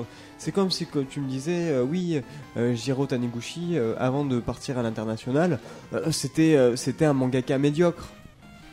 Et il arrivait à en vivre, sinon il serait jamais sorti en France. Mais moi j'ai entendu plusieurs fois des gens qui avaient rencontré euh, Rosa, excusez-moi, et qui râlaient vraiment assez fortement sur Disney Mhm. parce qu'il s'est senti maltraité par rapport à. Ça, c'est autre chose. taf Après, le et, traitement, euh, c'est autre chose aussi. Hein. C'est des histoires internes, ça ne nous regarde pas. Mais le traitement de. Voilà, mais après, le, le traitement du mec et la popularité du titre, c'est différent, quoi. Apparemment, il est vraiment très très reconnu et il est invité à pas mal de conventions en, au- Eh en ben, Europe. Tant mieux, tant Don mieux Rosa pour lui. En Europe, Ouais, ouais. On l'a eu la Comic Con l'année dernière de Paris. Ouais, mais aux États-Unis, pas du tout. C'est pas du tout. euh, c'est parce que c'est pas forcément. Mais c'est peut-être parce que c'est du Disney, quoi. C'est pas la même culture. Euh, Le problème, C'est que la bande dessinée Disney, ça ne fait pas partie de notre culture. C'est le journal de Mickey aux États-Unis. Tu leur montres, ils vont te dire c'est quoi. Parce que eux, ce qu'ils ont connu, c'est les dessins animés. Donc les courts métrages que tu voyais avant au cinéma dans les années 50-60. Tu vas avoir donc les longs métrages qu'on connaît aujourd'hui. Et après, il y a eu euh, un comic strip euh, de euh, Disney qui est réédité en ce moment chez chez Glénat. Et je, je, je vais pas essayer de prononcer le nom de la personne parce que je n'y arriverai pas. Mais regarde, un truc tout bête. Sur aujourd'hui les histoires récentes de, de, de Donald ou de Mickey, enfin, Mm. principalement de Mickey, c'est des Français qui ont été réinvités chez Glénat à refaire de nouvelles histoires. Elles sortiront jamais aux États-Unis. Tu, tu n'auras pas euh, Café Zombo de Régis Loisel aux États-Unis parce que ce n'est pas, ce on ne consomme pas de la même manière. Je crois que ça se fait maintenant. Je crois que ça commence à arriver. Il y a des, il y a, IDW a des comics euh, Picsou, ils avaient la pub d'un comics Picsou hier soir, donc ça commence à arriver. Il y a un comics d'Octage justement à cause du succès qui est en train de sortir Donc ouais, et on ça, me ça l'a se fait, ça se fait plus. Ils ont des éditions de comics qui sont sorties il y a les années 80, mais qui sont relativement récentes aux États-Unis. Parce que justement, il y a ce côté un peu euh, BD exotique européenne, tu vois. Ça- Disney avait investi dans un endroit où nous on bouffait de la BD. Aussi. Et du coup, en fait, à part, les, à part ces éditions-là euh, de Glénat, des, du Picsou et du Mickey, t'en vends, enfin, t'en vends pas, t'en quasi pas, non? Mais il y en a pas beaucoup. Il y a, enfin, c'est surtout de la presse. Ouais, c'est exact, c'est vraiment de la presse. Ouais, c'est Picsou Moi, Magazine. quelques-uns, tu vois. Moi, j'ai des grands formats de Picsou. euh, C'était une grande collection, je sais pas comment ils appelaient. D'ailleurs, ça devait peut-être s'appeler la grande collection où il y a euh, Picsou, il y a Dingo, il y a Riri Fifi Loulou. Euh, C'était vraiment des bouquins, c'est de la 3 et tout. Enfin, c'est- un truc avec lequel j'ai grandi, moi, Picsou. Mm, mm, mm. Euh, ah, non, ouais, non, pas celui-là. Quand je dis grand, c'est. Alors là, je le mime, hein, donc euh, c'est pas pratique pour vous. Donc, visez du A3, euh, voire même plus grand. Et c'est un truc, moi, mon père, il a toujours eu. On l'a en double d'ailleurs, parce qu'on en a un euh, neuf sous film et le, le classique qu'on lit qui est dégueulasse parce que mon père le lisait et mon grand-père le lisait. Mais c'est parce que c'est c'est pas la même tradition. C'est pas le. le- voilà. Euh, Et en oui, plus, euh, ce qu'on disait un peu la, la semaine dernière, c'est qu'il y a beaucoup de trucs qui étaient qui sont même pas sortis aux US, qui étaient des histoires italiennes, des histoires. C'est ce euh, qu'il a dit tout à l'heure. Ouais, c'est ça, c'est Romano Ouais. Scarpa par exemple. Euh, c'est un mec qui est en train d'être réédité en ce moment en France. Euh, je ne suis pas sûr Euh, alors là, je, je j'y vais vraiment avec les pincettes. Parce que euh, je sais que ça fait pas partie du truc, mais je, je veux pas vous dire jusqu'à quel point, hein, approximation, tout ça. Euh, mais Romano Scarpa qui est en train de sortir, c'est un truc qui était vraiment populaire euh, chez nous.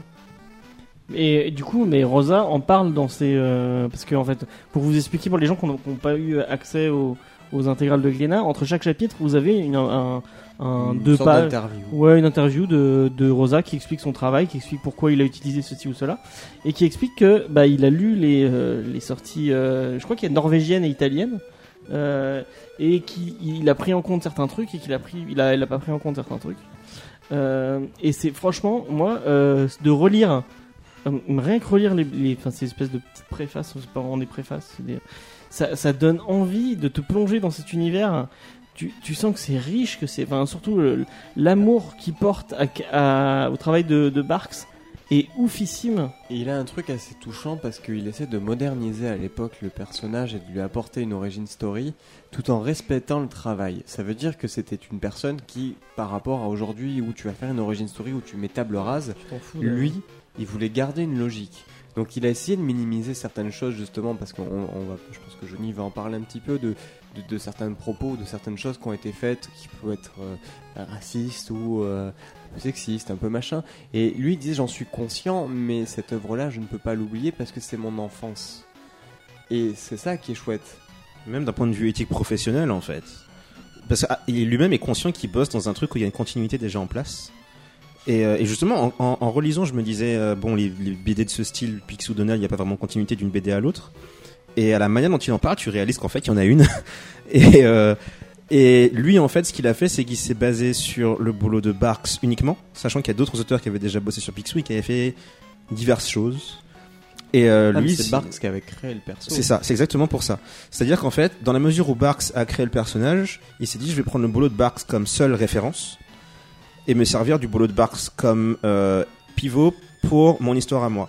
Du coup, ce qu'il a fait, c'est qu'il a été extrêmement intelligent dans le sens où il a apporté une dimension supplémentaire au personnage. C'est qu'il n'a pas fait qu'une œuvre de fiction, il s'est aussi servi de, de beaucoup d'éléments euh, historiques réels comme base. Du coup, le Jefferson, c'est Jefferson qui croise. euh, Je sais plus quel président, quel futur président il croise à Mais des Roosevelt. Euh, C'est Roosevelt à Roosevelt. des moments où euh, Il croise Roosevelt il est, et, euh, il et- est aventurier avant de devenir Ouais. président. Et c'est et en fait il fait ça à chaque histoire. À chaque histoire, il s'arrange pour placer Picsou à un événement pas forcément majeur, juste des petits trucs comme ça qui se sont réellement passés. Et même dans l'histoire de Picsou, Karl Barks. C'est ça qui est assez chouette, c'est qu'il va nous mettre un contexte historique actuel, mais en même temps il va nous mettre un contexte historique de Picsou. Ça veut dire qu'il y a des éléments qui vont nous expliquer des choses plus loin. Des Voilà. choses que même lui ne parlera pas parce que ce n'est pas son œuvre, c'est celle de Barks. Il va nous expliquer tel ou tel personnage, la relation, les, les tensions. Parce que c'est ça qui est super fort en fait. C'est qui qu'il fait des easter eggs en plus. euh, Mais il arrive à nous faire en sorte que l'œuvre de Karl Barks soit encore plus géniale au fait. Ouais, ça soit vraiment vivant quoi en fait. Tu- Bah, il ça. crée il crée un vrai univers. Avec en fait, il crée vraiment l'impression de, de de voir une vraie personne entre guillemets. Parce que en fait, ce qu'il fait, c'est que son boulot, c'était euh, je vais prendre. Il déjà il a regardé tout ce que Barks a fait. Et, Et euh, il y a un taf de Et, et chaque, documentaliste. fois qui qu'il tombait sur une Enfin, mention du genre j'ai fait telle chose à telle époque, en particulier quand il y avait des dates, il récupérait la date, il récupérait l'événement que Picsou décrivait souvent à la volée en mode. Franchement, je pense que Barks lui-même il s'est même pas posé la question, il a juste mis des trucs en rapport avec l'histoire, hein, des blagues ou des machins comme ça, en se disant ouais je vais mettre une date un peu au pif. Et, Rosa a trouvé le moyen de créer une vraie timeline avec ça et de prendre tel événement, il le met dans une histoire, il t'explique comment c'est arrivé, il t'explique le contexte autour et il l'associe à des événements historiques réels. Mais juste, euh, j'avais vu une vidéo sur YouTube justement de, Rossa qui parlait et qui disait justement c'est ça quand il avait commencé à faire son travail et tout, il s'était aperçu donc, euh, je veux dire Banks après. Barks, merci. euh, justement, avait fait des trucs comme ça sans vraiment réfléchir à une timeline et tout. Et du coup, lui, s'est donné pour mission d'essayer de remettre tout en ordre et de faire quelque chose de cohérent en fait. Et il a fait un très Il y a un truc boulot. qui est symptomatique, je pense, de, de la façon dont il travaille. Euh, c'est un truc qu'il dit euh, juste après l'histoire en Australie, où euh, il dit qu'il est allé voir des gens qui parlent, enfin des universitaires qui, qui, qui parlent de, de trucs aborigènes australiens, et que en fait il, il leur demandait ah oui est-ce que tel nom ça va, est-ce que tel nom ça va, est-ce que je peux l'écrire comme ça, et le mec lui répondait oui mais de toute façon la, le- la différence entre ça et ça il y a que 10 personnes dans le monde qui vont qui vont qui vont la voir Euh, donc euh, vous pouvez faire ce que vous voulez et lui il répondait oui mais alors? Ouais, mais c'était une précision. C'est un truc. Ça, c'est un travail qu'on on, on retrouve sur certains auteurs. Je prendrai l'exemple de, de- de Jacques Martin qui avait fait Alix euh, en franco-belge, Mhm. où il y a des interviews de Jacques Martin où il y a des gens qui font Mais vous êtes conscient quand même, vous arriviez à nous sortir des bandes dessinées euh, où il y a des éléments graphiques ou des temples qu'on allait croiser alors qu'ils étaient découverts trois mois avant la sortie de la BD. Il y a un moment, ils ont découvert un temple, d'accord? Donc ils ont découvert une base de temple, donc des bases de piliers, etc. Lui, il a redessiné le temple. Et les mecs ont dit, parce que euh, le mec a quand même beaucoup étudié euh, la- l'architecture euh, gré- euh, romaine à cette époque-là, etc. Et fait, quand nous, on l'a reconstitué euh, selon nos, des plans, etc., on avait le même temple et vous l'avez fait 4 mois avant nous. Oui, mais oui, tu vois, c'était un travail de recherche. C'est des gens aussi, à un moment ou à un autre, c'est une espèce de rigueur. Tardy, je pense que. Oui, il n'y a pas Radel Blanc-Sec parce que c'est de la fantaisie, mais quand tu prends ces récits de guerre, je suis prêt à mettre ma main à couper qu'il est juste. Parce qu'il Ouais, y a des recherches. Il y a, le, enfin, il y a- je sais pas si je peux dire qu'il y a peu d'auteurs qui le font. Je, je ne sais pas. Il y a mais beaucoup d'auteurs historiques, il y a de la BD historique. C'est, tu, là, c'est fais- Picsou. Oui, mais c'est fou. Picsou. Mais Picsou, il a quand même un terme. Picsou, il est né en 1900, euh, 1800, 1867. 1867. Donc s'il est né à ce moment-là et si tu rajoutes des éléments, faut être juste. Oui, oui. mais bah le truc, oui, c'est qu'ils mais il y a ils- plein de gens qui ils- le ils font. auraient pas forcément besoin, en l'occurrence. Parce que le monde de, Mi- de Mickey et Picsou et tout ça, en Ouais, termes c'est de. En termes, ouais, c'est ça, c'est de la fantaisie. En termes de, de, de précision à la réalité, ils ont pas besoin. En fait, c'est même une valeur ajoutée finalement, dans le sens où déjà il avait pas besoin de le faire, et s'il avait pas fait, ce serait pas, ce serait pas un problème parce que c'est pas nécessaire en fait. C'est un univers où il y a de la magie et euh, les gars voyagent dans le temps en permanence. Et t'as des civilisations qui existent pas et des pays qui existent pas et et, et- et une quantité phénoménale de pays qui finissent en istan d'ailleurs. Alors deux choses. Moi, ça me permet déjà de m'identifier à un canard parce qu'il vit dans le même monde que moi. Voilà, ça c'était la petite blague. Non, la deuxième chose, c'est que aussi de- d'utiliser des éléments historiques pour remettre un contexte sur un personnage même fictif dans un monde fictif, ça nous permet nous de mettre une ambiance. Yep. Aujourd'hui, on te dit euh, dans ce monde-là, euh, il y avait euh, il y avait tel événement historique, genre il y avait la guerre froide en pleine période, même si on est dans un monde fictif. Tu verras les tensions, tu arriveras à imaginer déjà ce qui s'était passé, tu vois à peu près ce qui se passe autour et les personnages que tu verras. Oui, non, mais l'anecdote que je vous prenais, c'était pour montrer la minutie et le et le, le, le- le sens du détail qu'a le mec. surtout Et- pour un et- projet où c'était pas forcément nécessaire. Oui, Effectivement, voilà. Et, c'était le- pas- et c'était les gens s'y attendaient pas. En Après, plus. il s'est rajouté lui des contraintes. Il y a beaucoup d'auteurs, si tu prends, euh, c'est Loupabo euh, chez l'association, c'est des mecs qui sont fait, euh, qui, qui mettent en place des contraintes dans leur écriture. C'est exactement le même principe que les mecs en historique, etc.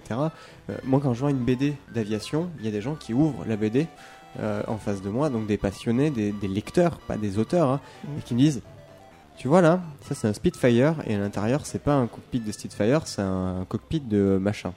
Bon, Je pourrais pas sortir le livre, de l'avion. Un cockpit Et, de et machin. bilan, il, il pose la BD, il ne l'achète pas.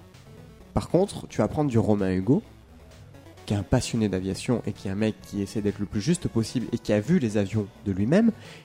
Quand tu vas avoir un Spitfire à l'intérieur, t'as une carlingue de Spitfire. T'as pas autre chose. T'as pas un truc où il s'est dit c'est une fantaisie, c'est quelque chose qui a bricolé. Non, Et là, ils achètent. C'est l'intérieur et là ils achètent. Parce que c'est des gens qui sont passionnés. Quand tu vas faire une BD sur Napoléon ou sur Fouché ou sur un personnage historique, si tu te plantes, mort. Ouais, mais là, si tu te plantes sur du truc de Picsou, qui, qui va aller lui dire Ah, vous vous êtes trompé sur, cette, sur telle Oui, date donc clairement là, il, c'est bien son dit, il n'était pas Oui, obligé. il s'est- il s'est donné le truc pour Ouais. arriver à voir. Réellement, quand t'as un côté, euh, quand t'as un côté un peu minutieux, et là, il a pensé à ses fans minutieux, à ses fans qui ont envie de regarder et qui disent, waouh, ils viennent de sortir une date sur tel président ou sur tel événement. Elle est juste et les événements sont plus ou moins justes. Putain, moi je me dis que le mec il a pas fait ça à l'arrache dans sa cave. Et dans ses podcasts, il y a plein de moments où il, il s'excuse limite de dire Bon, là, là, j'ai dû trahir un peu Oui. parce que. euh, Et tu sens vraiment le mec qui. Ça, ça l'a ça l'a fait chier de- de- Euh, d'avoir dû jouer avec. la- Après, il y, a un, euh, il y a un élément. Euh, Picsou était le personnage parfait pour faire ça. Parce que euh, il est lié à un contexte historique qui est parfait pour le type de personnage qu'il est. En tant que personne, en tant que voyage, tu vois. Le concept du gars qui euh, naît dans une famille pauvre, qui doit devenir par, euh, sa propre, par ses propres capacités un riche, qui, qui ben c'est le, il va sur littéralement la, la terre de l'opportunité à une époque où t'avais euh, les cowboys et euh, la- je veux dire, ils ont, une- ils ont un chapitre qui finit avec la construction de la, de la statue de la liberté. Ouais. Les gars l'ont fait exprès, tu vois. Picsou était le personnage parfait pour faire ça, parce qu'il représente à lui tout seul l'esprit de cette période. Et d'ailleurs, on en a parlé avec Jordan. Euh, si tu veux continuer à moderniser Picsou, tu tombes sur un espèce de petit souci, parce qu'aujourd'hui, il a 151 ans, le gars. Si tu veux faire une histoire en 2018, et toujours le faire naître en 1867, tu as un problème au niveau de, de l'âge. Et, euh, et, Les et- canards ont une très grande longévité. et le, et le truc, c'est que ça va même au-delà de lui, parce que s'il est né en 1867, ça veut dire que sa sœur, elle est pas née très loin. Donc, elle a eu Donald euh, pas très loin non plus. Et Donald, du coup, ça lui donne un truc genre euh, 60 et quelques, va voir. Enfin voilà. Du coup, on en va. Je, je suis assez impressionné par ce que la, la série DuckTales, la, la nouvelle, a fait.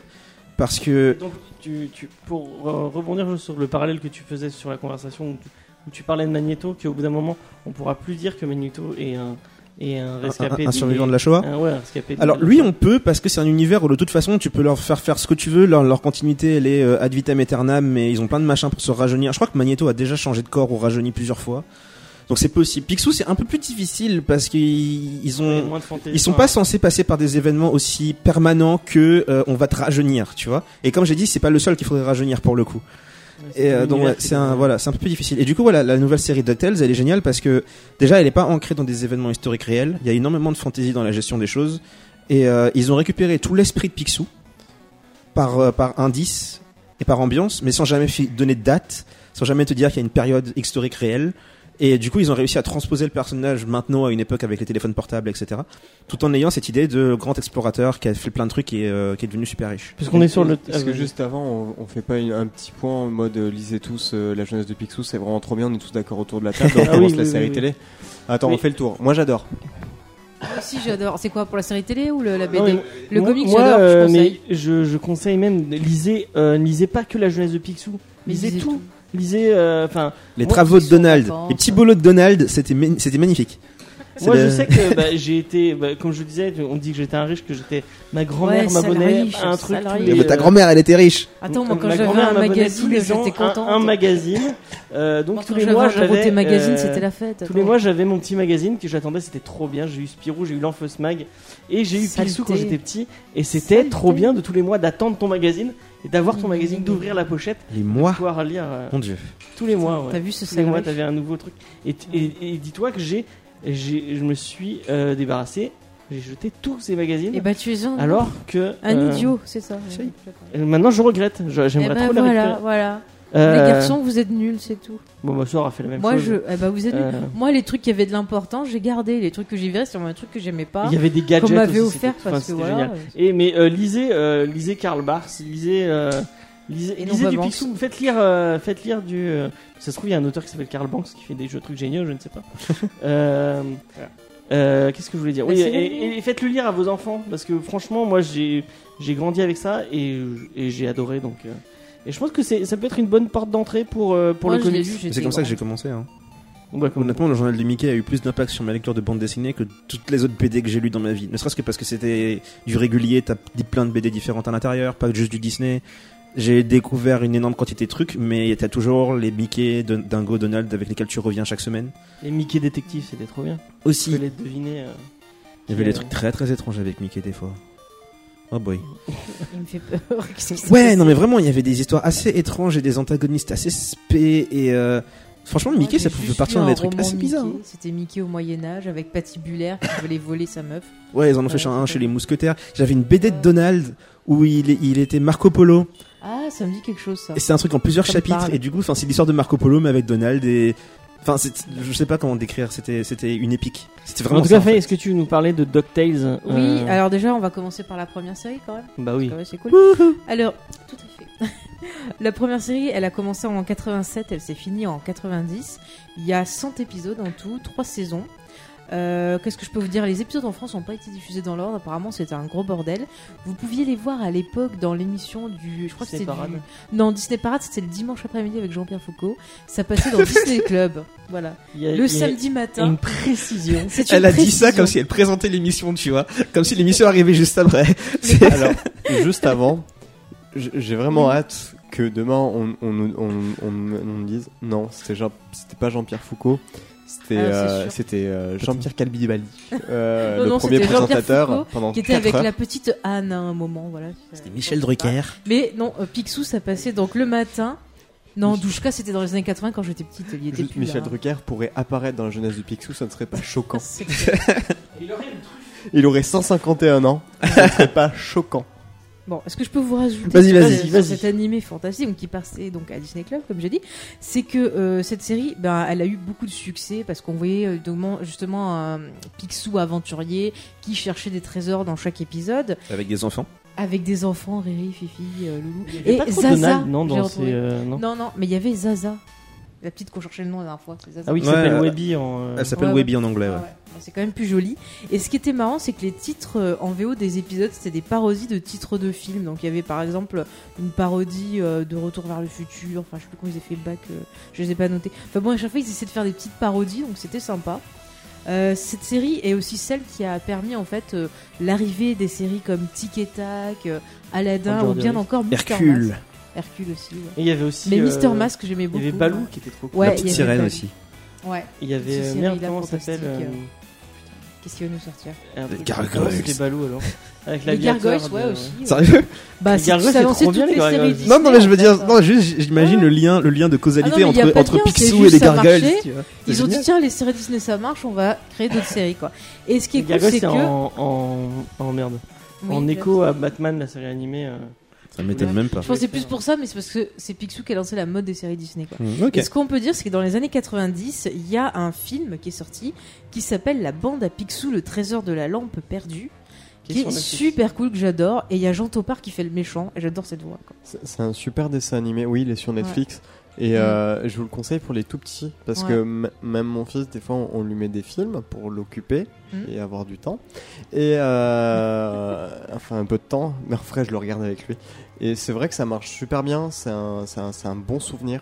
Ouais. Et moi, j'ai grandi avec et j'ai envie que mon gamin grandisse avec aussi. Moi c'est pareil, je l'ai vu bon j'étais jeune. À partir Oh, du moment où vous regardez des dessins animés. 8 ans, même moins quoi, tu peux. hein. C'est un dessin passe. animé qui, qui marche bien chez les Ouais. jeunes. Enfin, c'est ce que je suis en train de dire. Mon, euh, mon fils va avoir 3 ans. Bah, il y a le côté magie, il y a l'aventure, t'as les petits. sont, Oui, et euh, puis les personnages ils sont rigolos, euh, Ouais. l'ambiance est là et ça fait pas trop peur. Et donc, euh, ouais, c'est un des rares longs métrages qu'il aime bien. Parce que des fois, on- Mais après, ce qui est Ouais. dommage, c'est que apparemment, j'ai j'ai vu sur internet que le film a pas eu le succès euh, qu'il aurait dû avoir en fait. il quoi. est sorti en quelle année En 90 à la fin de la série. Donc, il y avait quoi à l'époque en dessin animé Euh, Qu'est-ce qui est sorti en 90 Parce que le problème, c'est que c'est pas un film majeur Disney, on connaît le système. C'est Non. toujours un film Ça majeur, a un dû film sortir mineur, un entre. film majeur. Attends, La un Belle et film- la Bête, c'est sorti quand Dingo et Max, c'est de la même période à peu près, non? Dingo et Max, c'est un peu plus tard, il me semble. Dingo et Max n'est pas une référence. Non, non, Attends, je vais te taper. Il y a deux films Dingo et Max, mais le deuxième, je crois qu'il est sorti en. en Le deuxième n'est pas une référence. Ouais, ouais, aussi, aussi. Enfin bon, voilà. en tout cas, c'était super cool. Vous pouvez regarder cette série et le film, et vous pouvez ensuite découvrir donc la nouvelle bande à Picsou, donc qui date de 2017. Le jeu vidéo qui est très cool. Il y a aussi, ah, ah, je l'ai pas cité, mais moi je suis très fan du jeu vidéo euh, Picsou. La version sur NES et la version sur Game Boy est excellente. Et il y a une version remaster qui a été faite Ouais, sur PC, pas sur testé, console. par contre, Et elle est. Magnifique. C'est euh, si vous avez fait Wonder Boy par exemple, Ouais. euh, qui vient de sortir là où ils ont refait le remaster, graphique, etc. C'est le même, c'est le même principe au fait. Mhm. Ils ont gardé le jeu à l'identique, ils ont juste modernisé les graphismes et un peu les animations. Et c'est toujours un grand grand jeu de plateforme. grand jeu de Et vous allez quoi. prendre très très cher. Mais les jeux Ah, Disney on de va vous de rappeler que les jeux avant, c'était dur. bien. Mais t'as une difficulté quand même qui monte petit à petit, mais c'est du plaisir. Enfin, moi, c'est les jeux que j'adorais. Même t'avais les jeux de Mickey qui étaient sympas là. euh, comment ça s'appelait Castle euh, Ah, Castle of Illusion, est Ouais, c'est cool. vachement bien. Il y avait le 2 sur Wii qui était Ah oui, super c'est vrai. cool euh, Mm. avec un. On l'avait fait. Le, le Quake Shot aussi, il est sur Mega Drive. Ouais, alors moi après sur, euh, sur Master System, j'avais un jeu Donald Duck qui était bien sympathique aussi Bah, et qui avait euh, une difficulté euh, pas mal quoi. Voilà.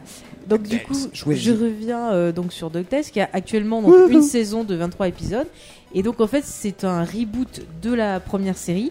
Euh, les showrunners de cette série en fait étaient super fans du dessin animé et ils ont essayé de voir comment moderniser euh, bah, l'univers. Et moi je trouve que c'est pas mal. On a une histoire, enfin, les épisodes sont super bien écrits. C'est putain génial On ce parlait truc. de- C'est on super parlait beau des, déjà. des- des personnages qui étaient vraiment bien caractérisés, surtout les neveux, qui étaient pas trop différenciés, on avait dit dans la, la vieille version. Et puis on a un casting de fou. Fou au niveau vocal. On a David Tennant, donc a dit le Docteur Who, Avec On a- un accent. un accent de fou. Bah, il est écossais en même temps. Oui, non, mais je veux dire. C'est sûr qu'il est écossais, je suis pas sûr qu'il soit écossais. Si, il est euh, écossais. Je veux dire, l'effort, l'effort de filer un accent Il est écossais pas à Picsou. écossais parce que quand euh, Peter Capaldi a été pris pour le docteur, je crois que c'était la première fois qu'il y avait un écossais. Que... Non, parce que Je il conneries, mais il est pas. euh, moi il me semble qu'il est britannique, hein, pas écossais.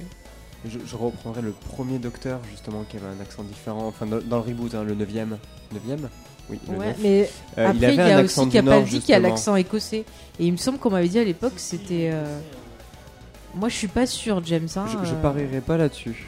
Moi je pense pas, il est anglais hein, pour moi. Et, alors, et vu qu'on est dans un endroit où ça capte pas, Ouais. on, on vous remercie. Moi je, je te dis, il est anglais pour moi. À vérifier. Mais enfin, donc, À Picsou vérifier. a un accent écossais. Voilà. Ouais. Alors Et ensuite, c'est génial. on a au niveau euh, du con qu'il ait pas pris un casting, écossais pour On a Danny Puddy que vous connaissez si vous êtes fan de Community parce que Yep. c'est Aded. On a le génialissime Ben Schwartz, Ah. notre ami Jean Ralphio. Voilà, regardez Parc et Récréation. Tapez même Jean Ralphio sur YouTube, vous verrez qu'est-ce que c'est. C'est C'est magnifique. Et c'est aussi BB8, ne l'oublions pas. c'est bébé. Eh ouais. On a aussi alors Kate Mikuchi, si je prononce bien, et celle qu'on parlait la dernière fois que vous avez pu apercevoir dans plein de séries comme Scrubs, Resin Hope. On euh, parlait la dernière fois, mais c'était hors, mi- hors, hors, Hors micro Ah, mais c'est vrai que c'était pendant l'émission. Bon, bah, c'était hors micro, donc vous l'avez pas entendu. Dans Matthew Mother, c'est. euh, Non, dans euh, Big Bang Theory, c'est la petite amie de Rajij, euh, Ouais, celle qui est ouais. totalement timide. C'est la copine Ouais. de Ted, euh, donc dans Scrubs.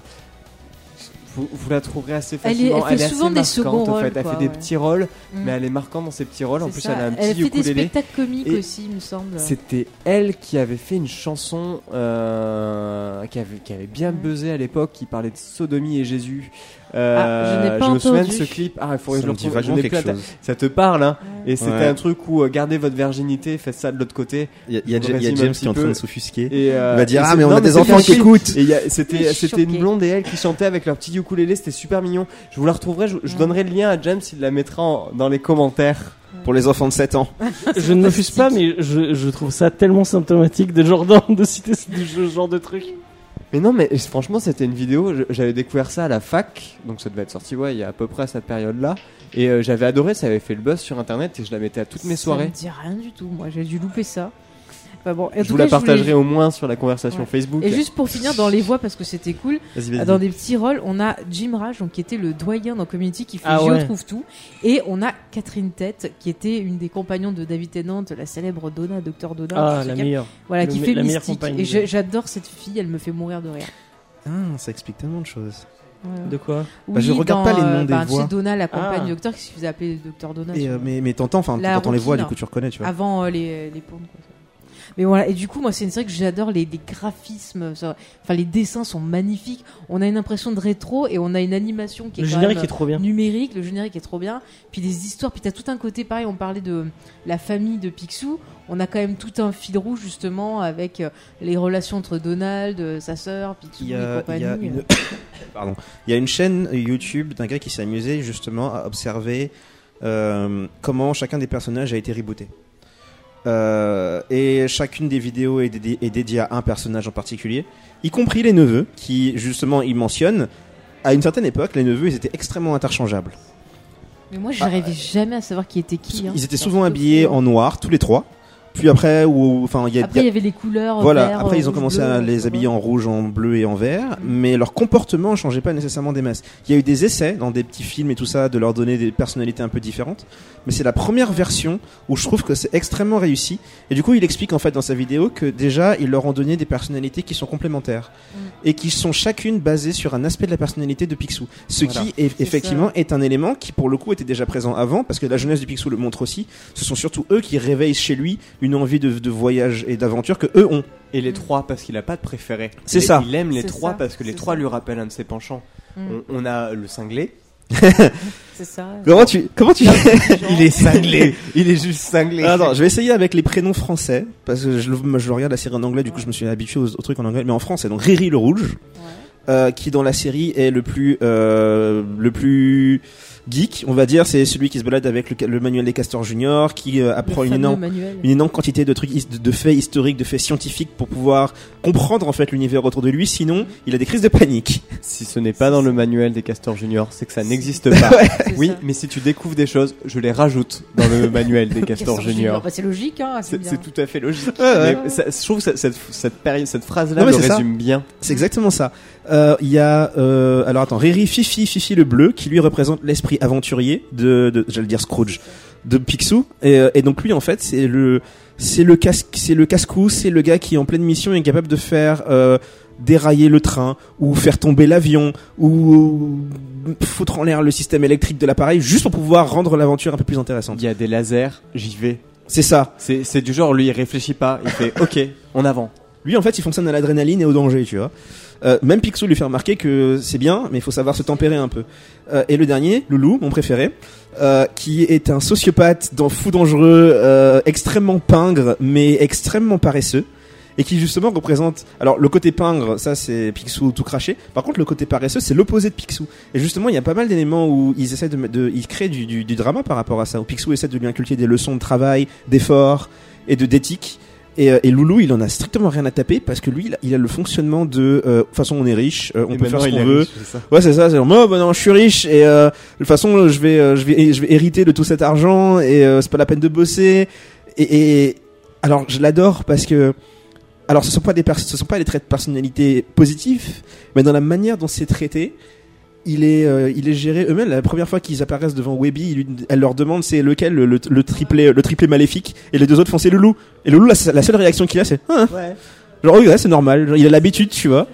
Et il a un comportement tellement je m'en foutisse par rapport à ça qui est magnifique. Il y a un des premiers épisodes où euh, ils vont dans un parc à thème, enfin un parc de jeux. Et on, on voit les trois personnalités. Il y en a un qui bat des records sur un jeu, euh, l'autre qui est dans un coin. Et puis t'as Loulou, qui au fait est en train de manipuler tout le monde pour avoir tout gratuitement. Avec des compliments. avec des compliments, avec des... euh, Non mais là, la, la monnaie ici, c'est les compliments. Oh, mais tu es vraiment splendide aujourd'hui. Tiens, voilà tes jetons pour jouer. Ok, d'accord. Et au fait, c'est un parrain de la mafia dans ce petit truc. Mais lui-même, il dit c'est un système. J'ai appris à craquer le système. Et, et- en fait, ce mec, c'est Gontran mélangé à, euh, à Gripsou. Ouais. Et, et s'il continue sur cette voie-là, en grandissant, il va devenir l'antithèse même de ce que Picsou euh, est, c'est-à-dire riche, mais extrêmement malhonnête. Mais s'il grandit, en fait, il va devenir Killoren. Oh purée, c'est pas faux ça en plus. Trop bien avec l'énergie. Mais c'est ça en fait. Ben est en fait un ancien neveu. Et si tu Non, regardes les c'est couleurs, c'est les couleurs des trois sabres, bleu, vert et Oh rouge ça de la déconne première pas. trilogie. Ça déconne pas, tu vois. Star Wars est partout. Euh, ensuite, on a Picsou Après, et Donald. ouais. Et Moi, je alors, vais dire la, la petite justement. euh, J'ai bien j- j- aimé. j'y viens en dernier parce que c'est ma préférée en fait. Ouais, moi aussi. j'avoue. Et, euh, et du coup, en fait, donc Picsou et Donald, je vais y aller rapidement, mais euh, la manière dont il décrit euh, Picsou et Donald, c'est essentiellement que euh, Picsou encore, je, je suis allé dessus tout à, tout à l'heure, donc je reviendrai pas nécessairement, mais c'est cette idée de, il est, il a une origine qui est connue. On- Ils, ont récupéré les grandes lignes, c'est-à-dire qu'il a, il a obtenu son, sa richesse en, en étant euh, droit et honnête, alors que dans la jeunesse de Picsou, on, on y reviendra d'ailleurs parce que les, tout- tous les trucs avec le zombie là, j'ai pas l'intention de laisser ça, de laisser ça passer. hein. C'est pas moi qui ai écrit ça, de me pointe toi du doigt. euh, Alors, me dis oui, alors, alors, tu vois, le zombie, c'est toi. Mais donc oui, donc j'aime bien qu'ils aient récupéré tous ces éléments et le Picsou en fait devient. T'as pas l'impression qu'il soit vieux en fait. Et j'aime beaucoup cet élément, c'est genre il a il a l'expérience tout en ayant une espèce de corps de mec de 20 ans qui fait des trucs de dingue avec des acrobaties. Au début, on le voit un petit peu vieux, et c'est le moment où il voit les trois neveux qui Mais rajeunissent. au tout Mais début. comme dans la Mais ça c'est pareil, c'est repris de la tout jeunesse début, de tu Picsou. le vois, il a l'air déprimé, genre pas bien et tout. Et c'est vrai que s'énerver sur ses neveux, enfin, dialoguer avec eux, tu vois petit à petit le perso qui se redresse, t'as l'impression. En fait, il a, il a fini Ouais. de, de s'embourber dans son truc, dans, sa- dans son petit quotidien. Et c'est exactement le même principe euh, que quand t'as un gamin ou quand tu es grand-parent et que tes petits-enfants viennent pour la première fois chez toi. Ouais. Ça fait 15 ans ou 20 ans que. euh, là, je prendrai un exemple, le mien, euh, tout simplement. Mais euh, je, je- je le vois chez mes, chez mes parents. En fait, ça fait des années que je suis parti de chez moi. Ils commencent à être dans leur, dans leur petit quotidien, etc. Je ramène un gamin qui court partout. Ils, et- ont une tout, pêche et ils ont envie de courir après. Ouais, ouais. Tu vois, ça, ça donne envie parce que tu as, cette espèce de fougue, au fait. Et ils récupèrent cette fougue, cette fougue aventurière parce que il y a des gens en face qui disent Mais tu es une légende. Et lui, il a pas envie d'être une légende, il a envie d'être un aventurier. On a envie, il a envie qu'on dise Picsou l'aventurier, pas Picsou la légende. C'est ça, c'est ça. Et ils le traitent avec une grosse intelligence parce que ils prennent aussi en compte le fait, et pareil la jeunesse de Picsou le fait, c'est que Picsou a aussi des, des éléments de son passé plus récent où euh, c'est un gros salopard. Il a fait des choses assez odieuses. Et le, autant la BD va dans des, dans des, euh, dans des traitements de ces histoires qui sont, enfin, elle montre que le gars est quand même capable de faire des trucs assez atroces. Euh, autant le dessin animé est encore relativement vague, mais là où ils ont géré ça de manière assez intelligente, je pense, c'est qu'il y, a un- une- y a un fil conducteur dans toute la série où Donald et Picsou ont une relation passée parce qu'ils ont eu des aventures ensemble avec la sœur de Donald. Qui a mystérieusement disparu. euh. Et dès le premier épisode, tu sais, tu sens à leur comportement que Donald et Picsou se supportent pas parce que Picsou a fait quelque chose, mais tu sais pas encore ce que c'est. Ouais. Et Oui. tu sens qu'il y a un côté malhonnête dans le comportement de Picsou. Et, et c'est par petits morceaux que tu le vois dans d'autres épisodes. Et j'ai pas ça, encore tout ça. vu, donc on Non, spoil t'inquiète, Non, pas. je te spoil rien, rien. mais, mais, mais c'est, c'est, c'est intelligent et on en vient à Donald En du fait, coup. Picsou il fait partie du Comics Gate. mais je suis- Et euh, Donald, en fait, là où ils ont été int- intelligents aussi, c'est que pareil, ils ont récupéré toutes les versions d'avant et ils traitent ça comme si c'était la, la- le développement logique de toutes ces années de, de, de, de bandes dessinées, d'aventures que Donald a eu. Puis je trouve le perso beaucoup plus intéressant. En général, je le supporte pas. Donald, c'est vraiment une petite dose. Mais là, dans l'animé, quand il est là, euh, ça passe. Moi, quand il fait sa lessive dans la baignoire, je le trouve drôle. Mais, Mais euh, non, Oui. je- je- je- il est un peu rapia, mais parce qu'il a pas d'argent par rapport à Picsou. Mm. Déjà, qu'ils ont des points communs. Il y a un moment où on s'attaque à ses enfants et on lui dit, que- enfin à ses enfants, à ses neveux qui sont comme Ce sont ses enfants. au final. Et il pète un câble. Et au fait, j'ai retrouvé la même fougue que dans la jeunesse de, de, de Picsou où il casse des gueules. mais ils sont de la même famille. Ah, oui, mais ils ça, sont de la même famille, famille. mais tu, tu vois que c'est ils ont le, le- le- le- ils se ressemblent beaucoup et je pense Ah que oui. c'est pour ça qu'ils s'aiment pas. aussi. C'est parce que Donald, il pourrait être Picsou. Il y a un truc qui est génial dans la, dans la jeunesse de Picsou et que c'est enfin, c'est c'est montré par petite, euh, petite touche. C'est la mère de Donald. Qui, il y a un truc qui est, qui est flagrant. C'est il y a un moment où on voit une photo de toute la famille et on voit les tous en train de poser. De quoi? C'est dans la BD. La BD. Tu- ils sont tous en train de poser, à part euh, Hortense. qui est en train de vibrer de, euh, De rage. de rage. Et, et c'est- et- et- et on- on- est comme ça aussi. et à un moment aussi où ils, se font attaquer par tout un, tout un, un, un bataillon de mecs en armée et rien que elle toute seule avec un balai, elle arrive à tous les tèges et, euh, et c'est- le sang des McDuck qui fait ça. Mais ouais, ils sont badass. Ça n'empêche, on peut, enfin, c'est les canards, le- c'est c'est le canard le plus riche du monde, Picsou. Mais sa famille, c'est la famille la plus badass qui est dans le monde. Rien que ça, c'est- c'est pas lui qui devrait être dans la légende, c'est les McDuck. Mais j'étais euh, déjà en tant que gamin, bah, puisqu'on parlait d'identification, même s'ils sont pas forcément très différenciables, les neveux ils ont eu un énorme impact sur moi parce que pareil, j'étais fasciné par le fait d'avoir un, un manuel des Castors Junior où il y a virtuellement genre toute la toute la sagesse de l'univers à l'intérieur. je l'ai encore, j'ai un exemplaire clair, du, manuel chez moi et je l'ai toujours. hein. Tu l'as? C'est un vieux vieux machin. C'était un cadeau du, du Picsou Mag, mais t'avais toutes sortes de petits jeux, genre, enfin pas des jeux, genre des conseils, genre comment euh, t'empêcher d'éternuer, comment laver une voiture avec une patate, tu vois, comment générer de l'électricité avec une Ce patate. qui était assez chouette, C'est que nous, sur notre culture, euh, là, euh, je parle en termes de, de, de- de francophone, hein, enfin de, de français, euh, on n'a pas forcément la culture du scout. Ouais. Aussi. Nous, c'était une. c'est- enfin, moi, je suis pas scout et ça, Euh. j'ai pas. Il y en a, il y a des groupes de scouts en France. Mais on C'est n'est pas souvent sur le considéré truc. comme un ringard. hein. On m'a- on m'avait obligé à faire partie des éclaireurs, donc les, scou- les scouts protestants. Je Euh, te jure, c'est rien, Non mais pas du tout. c'est riche. Ah non non, pas pas du du tout. Grand-maman, bah. Pas Non, non, forcément, non. justement, c'est au contraire, aux États-Unis, quand on le voit, nous, à travers nos yeux, dans les séries, etc., euh, c'est- c'est c'est un truc qui touche quand même beaucoup de gens. Non mais t'inquiète, on le charrie, c'est pour ça qu'on Ouais, dit il y a ça. un niveau d'égalité, etc. Tout le monde est au même niveau. Je sais plus si c'est tro- protestant ou laïque. Encore une fois, moi tu m'aurais dit deviens Castor Junior, je t'aurais dit ok, y a pas de souci. Hein. J'étais j'étais déçu de- d'être le seul à m'intéresser à ça dans mon, dans mon cercle d'amis. Et oui, t'es le seul à pas être un canard euh, officiellement au Castor Junior. Je Ah suis mais vraiment non mais triste. tu sais pas jusqu'où c'est allé. Je me suis fait une cabane dans le jardin et tout. Le- le- L'une des raisons pour lesquelles mon manuel est en, est en lambeaux aujourd'hui, c'est qu'il a pris la pluie et tout. Je suis allé loin. Je, je crois que j'ai dormi dehors à certains. Il avait trois t-shirts, un vert, un rouge et un bleu. Qui, qui switchait au fur et à mesure. Il switchait et à Voilà. chaque fois il changeait de comportement selon le Je voulais être un putain de canard. oui, donc, je finis juste en disant le, la touche que je trouve la plus intéressante de Donald, c'est qu'ils lui ont donné une humanité dans le sens où le trait qui revient le plus souvent, c'est à quel point il tient à ses gosses. Ouais. Et c'est un truc dans les BD, ça se voyait de temps en temps, mais il a- c'est un papa qui a tendance à être un peu autoritaire et tout ça. Alors que là, on a dès, dès les premiers épisodes, tu sens à quel point il protège ses gamins, mais plus que sa propre vie, quoi. Justement, je, je rebondis juste sur le truc de euh, on- la mésentente entre Donald et Picsou. Et je pense que l'événement qui s'est passé, et un jour on le découvrira, fait qu'il se sente responsable de ses enfants. C'est pas le père. Faut pas oublier que Donald, c'est l'oncle. L'oncle Donald et l'oncle Picsou. Et je pense que cet événement-là va nous montrer juste que, ouais, il s'en veut pour quelque chose et c'est pour ça qu'il est aussi attaché à ses enfants. Il, aurait pu il les les surprotège, hein. Mais il a raison. Enfin, il a raison. C'est leur père. Ah ouais. Il a- ils ont plus personne à part lui. Mais, mais tu sens le côté euh, remords en fait. Tu sens le côté j'ai pas envie qu'il vous arrive un truc parce que dès le premier épisode il leur met un, il leur met des, euh, qu'on appelle ça encore des, euh, des gilets de sauvetage parce qu'ils vivent sur un bateau. Oui, oui, il les protège, mais surprotège même limite. Ouais, c'est ça. hein. Mais pour en revenir juste sur un, un petit fait, encore une fois sur la BD, donc je... Ah, tu nous Euh, Et euh, quand tu regardes le, le, le, le fameux arbre généalogique Oui. de, de la famille, Oui.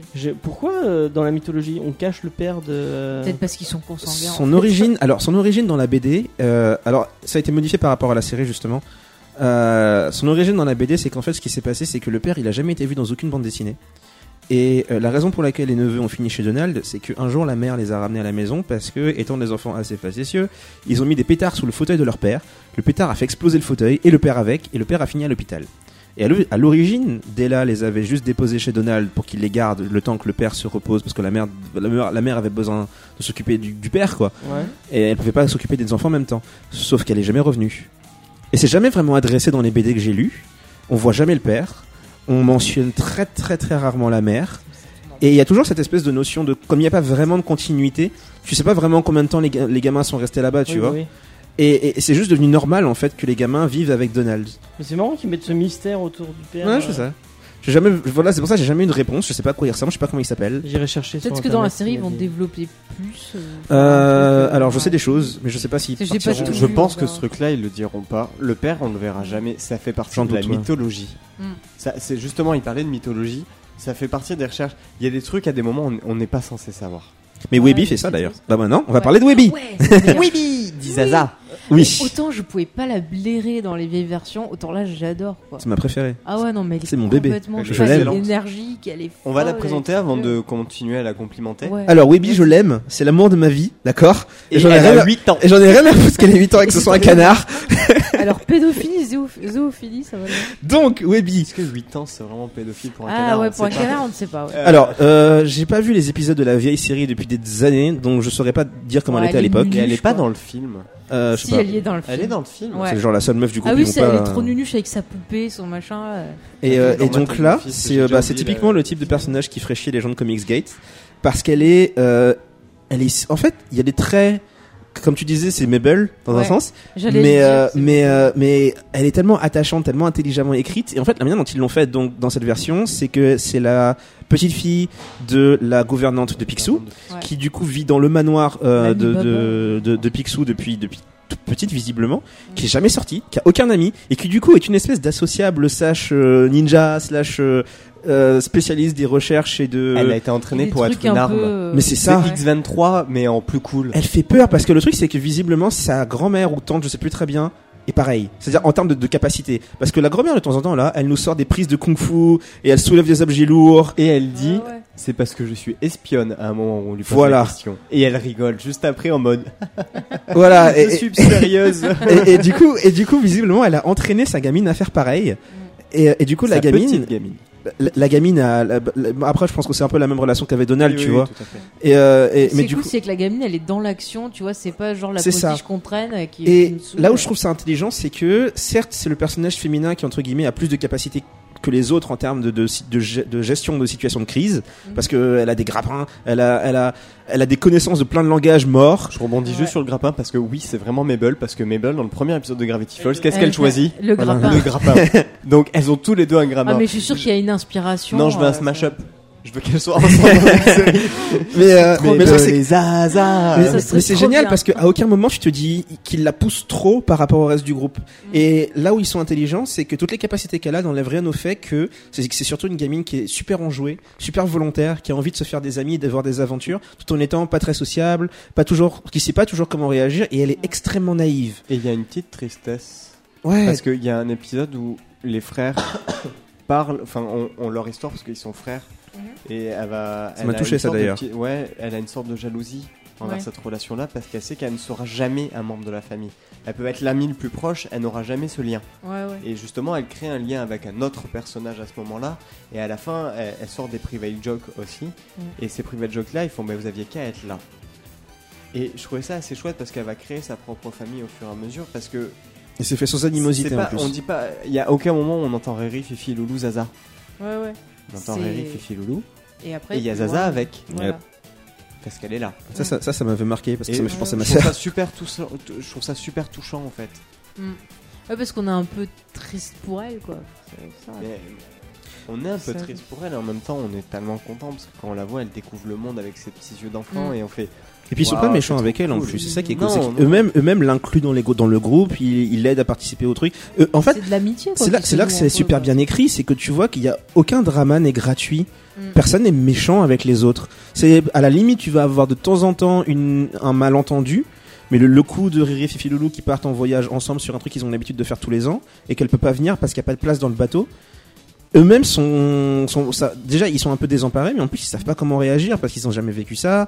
Bah Tu ouais, sens ils que veulent tu- pas lui faire de la peine. Ouais, c'est super humain comme truc, j'adore ça. et pourtant ils se perdent à cause de Loulou mais bon Oui, mais, mais du coup voilà, donc les Webby c'est mon bébé, elle est géniale et, euh, et je suis très heureux de comment elle Puis est le, le design, comme ils ont refait le design, c'est super, quoi. Ouais, Tu, C'est tu la la vois là, tu vois le vieux modèle. euh, y a pas photo. putain quoi. envie de jouer au nerf Ouais. moi je sais que l'épisode où ils font des nerfs dans Elle le- fait dans peur. le- franchement elle, elle fait super peur mais je me dis putain j'aimerais tellement être aussi badass en faisant des nerfs parce que moi j'ai l'air juste d'un débile qui court et qui tire des fléchettes en plastique et elle elle a l'air juste d'un- d'une guerrière warrior qui est surentraînée Euh, elle fait tout ce que j'aurais voulu faire dans la vraie vie mais moi je l'ai fait sur Splinter Cell Bah, c'est déjà bien aussi. Hein. Ouais, mais je l'ai fait avec des carrés, des triangles, et des carrés et des croix. C'est pas grave elle, elle si le fait dans la vraie dans vie. Mais, mais en plus, ça rentre dans des. Alors, ils ont des gags qui sont assez flippants sur la gestion de l'univers parce que hum, il y a un épisode où elle, elle- elle s'apprête à partir. Elle s'apprête à partir en vacances. euh, et et à, la, à la manière dont elle décrit ses vacances, c'est genre je vais sur une île et on fait les Hunger Games tous les ans avec que des filles. Attention, tu vas trop loin, j'ai pas vu ça encore. Hein. Non mais c'est juste un petit gag Attention, comme ça. C'est pas, attention. c'est pas le sujet de l'épisode. C'est pas le sujet de l'épisode. Mais juste ça en dit long sur genre la logique de cet univers. C'est un univers où tu peux avoir une île où des enfants de 8 ans, toutes des filles, font Hunger Games tous les ans.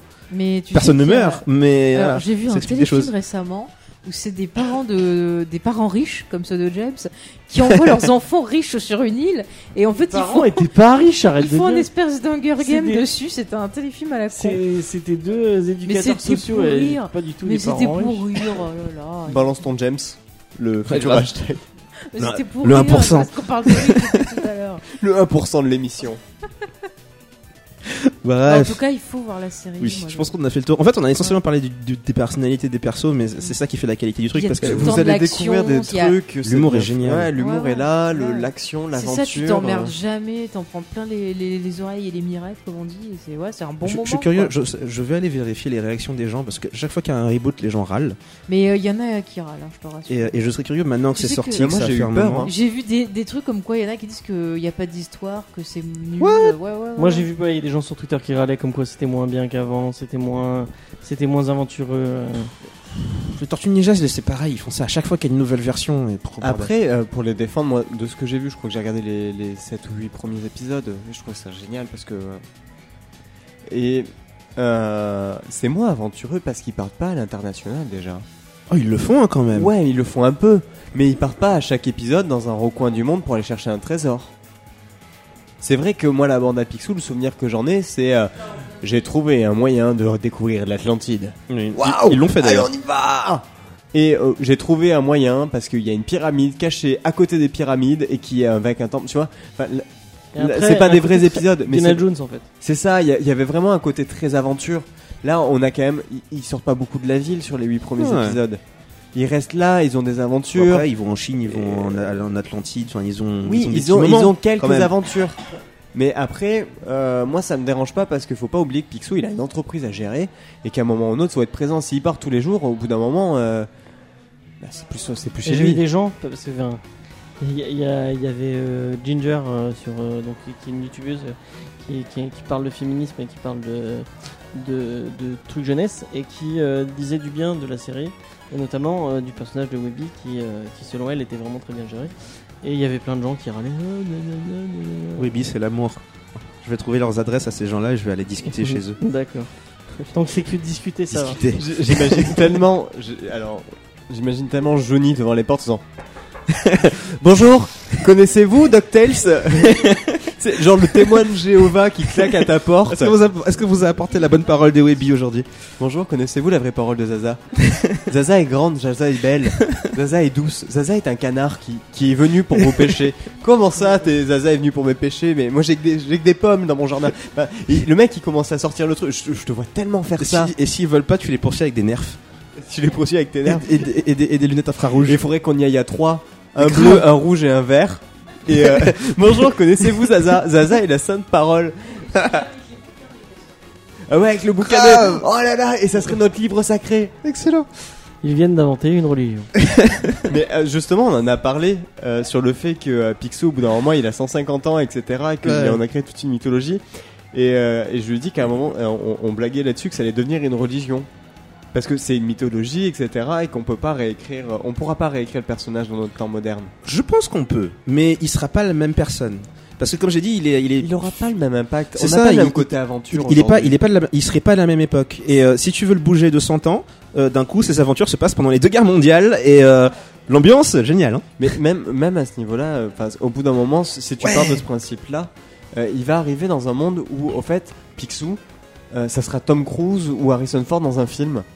Ou ultra badass avec des gadgets, etc. Alors que Allez, moi, même Picsou, c'est la construction du vieux personnage. C'est la construction de- du mec qui est devenu un aventurier. Il l'était Mais pas à la tu base. peux plus devenir riche en étant juste aventurier maintenant, je pense. Bah, après, dans les années Maintenant, tu 1900, deviens peut-être encore. en je faisant pense. du placement. Ouais. En fait, on aura juste un Picsou businessman. On n'aura Ouais. pas un Picsou, Picsou, qui sera sera allé le chercher des Wall le loup de Wall Street. Mais euh, encore une fois, le, le, le, le- encore, bah, il est vraiment le produit des années 1800 sur un- dans un territoire parti, enfin un territoire particulier, l'Amérique, mais après il a fait d'autres pays.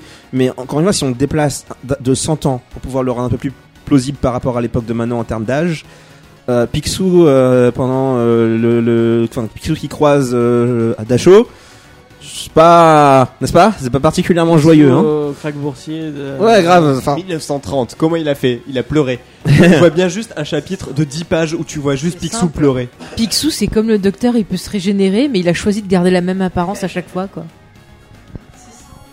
Ok. Est-ce qu'on euh, a donc, fait il a- un peu le tour, non? Euh, il reste Ah un non, point. Tu voulais, Ah, voulais il y a parler Un de point auquel euh, je niveau. Oui, non, mais je dis ça principalement par rapport à certaines réactions que j'anticipe de certaines personnes, on va dire. Euh, comment dire? Non, pas des personnes en particulier auxquelles je pense, mais c'est plus.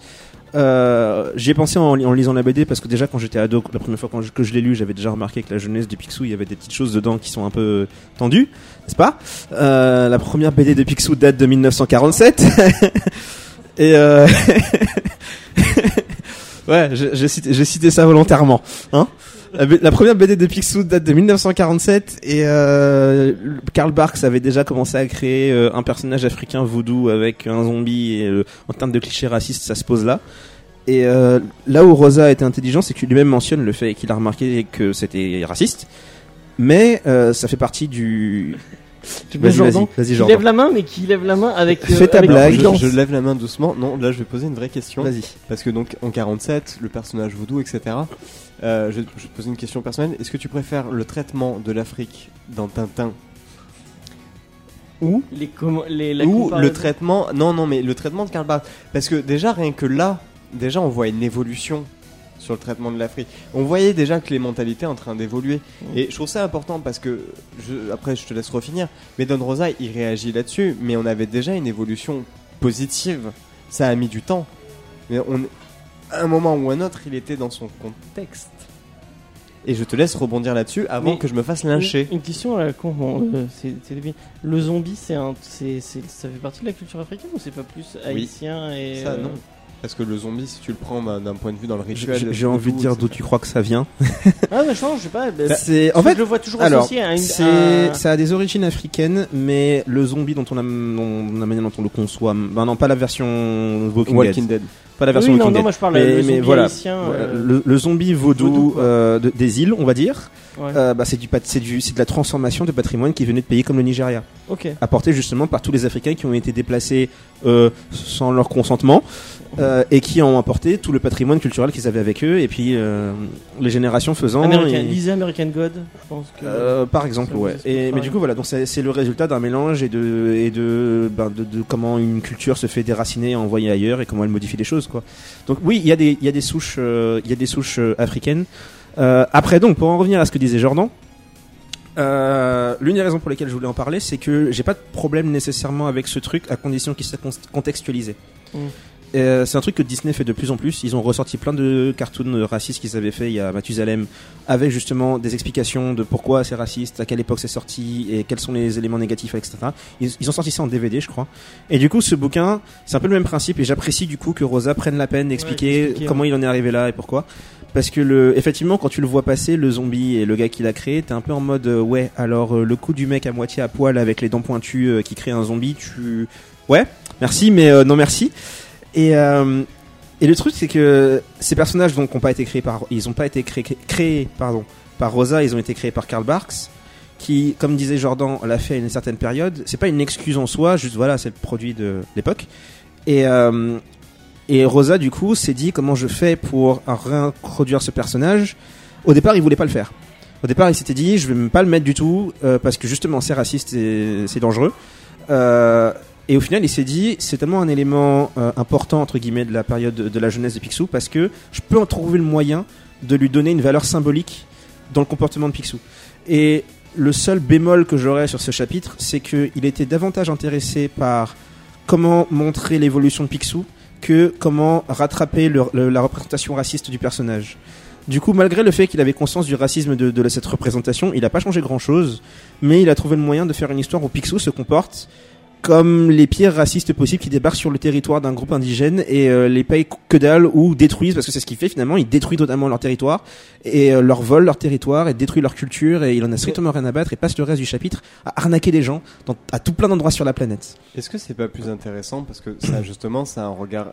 On parlait d'historique, euh, dans, dans, enfin de d'histoire dans, dans la BD, et à ce, à ce moment-là l'histoire, il y avait plus d'arnaqueurs que de Oui. défenseurs. Non mais justement, le truc c'est que euh, le, le bémol que j'ai, c'est que tu pouvais faire les deux en même temps. C'est-à-dire que tu pouvais montrer le côté négatif de Picsou en en faisant un gros arnaqueur, tout en améliorant la représentation de l'Africain qui quand même se fait arnaquer, se fait piller son territoire.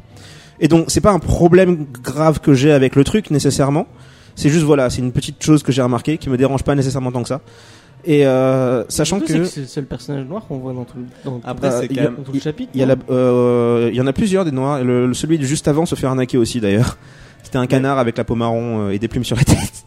Mais après, le, le, le, le truc, c'est que il, je sais pas s'il aurait pu améliorer la chose et la rendre. Recherche. euh, comme...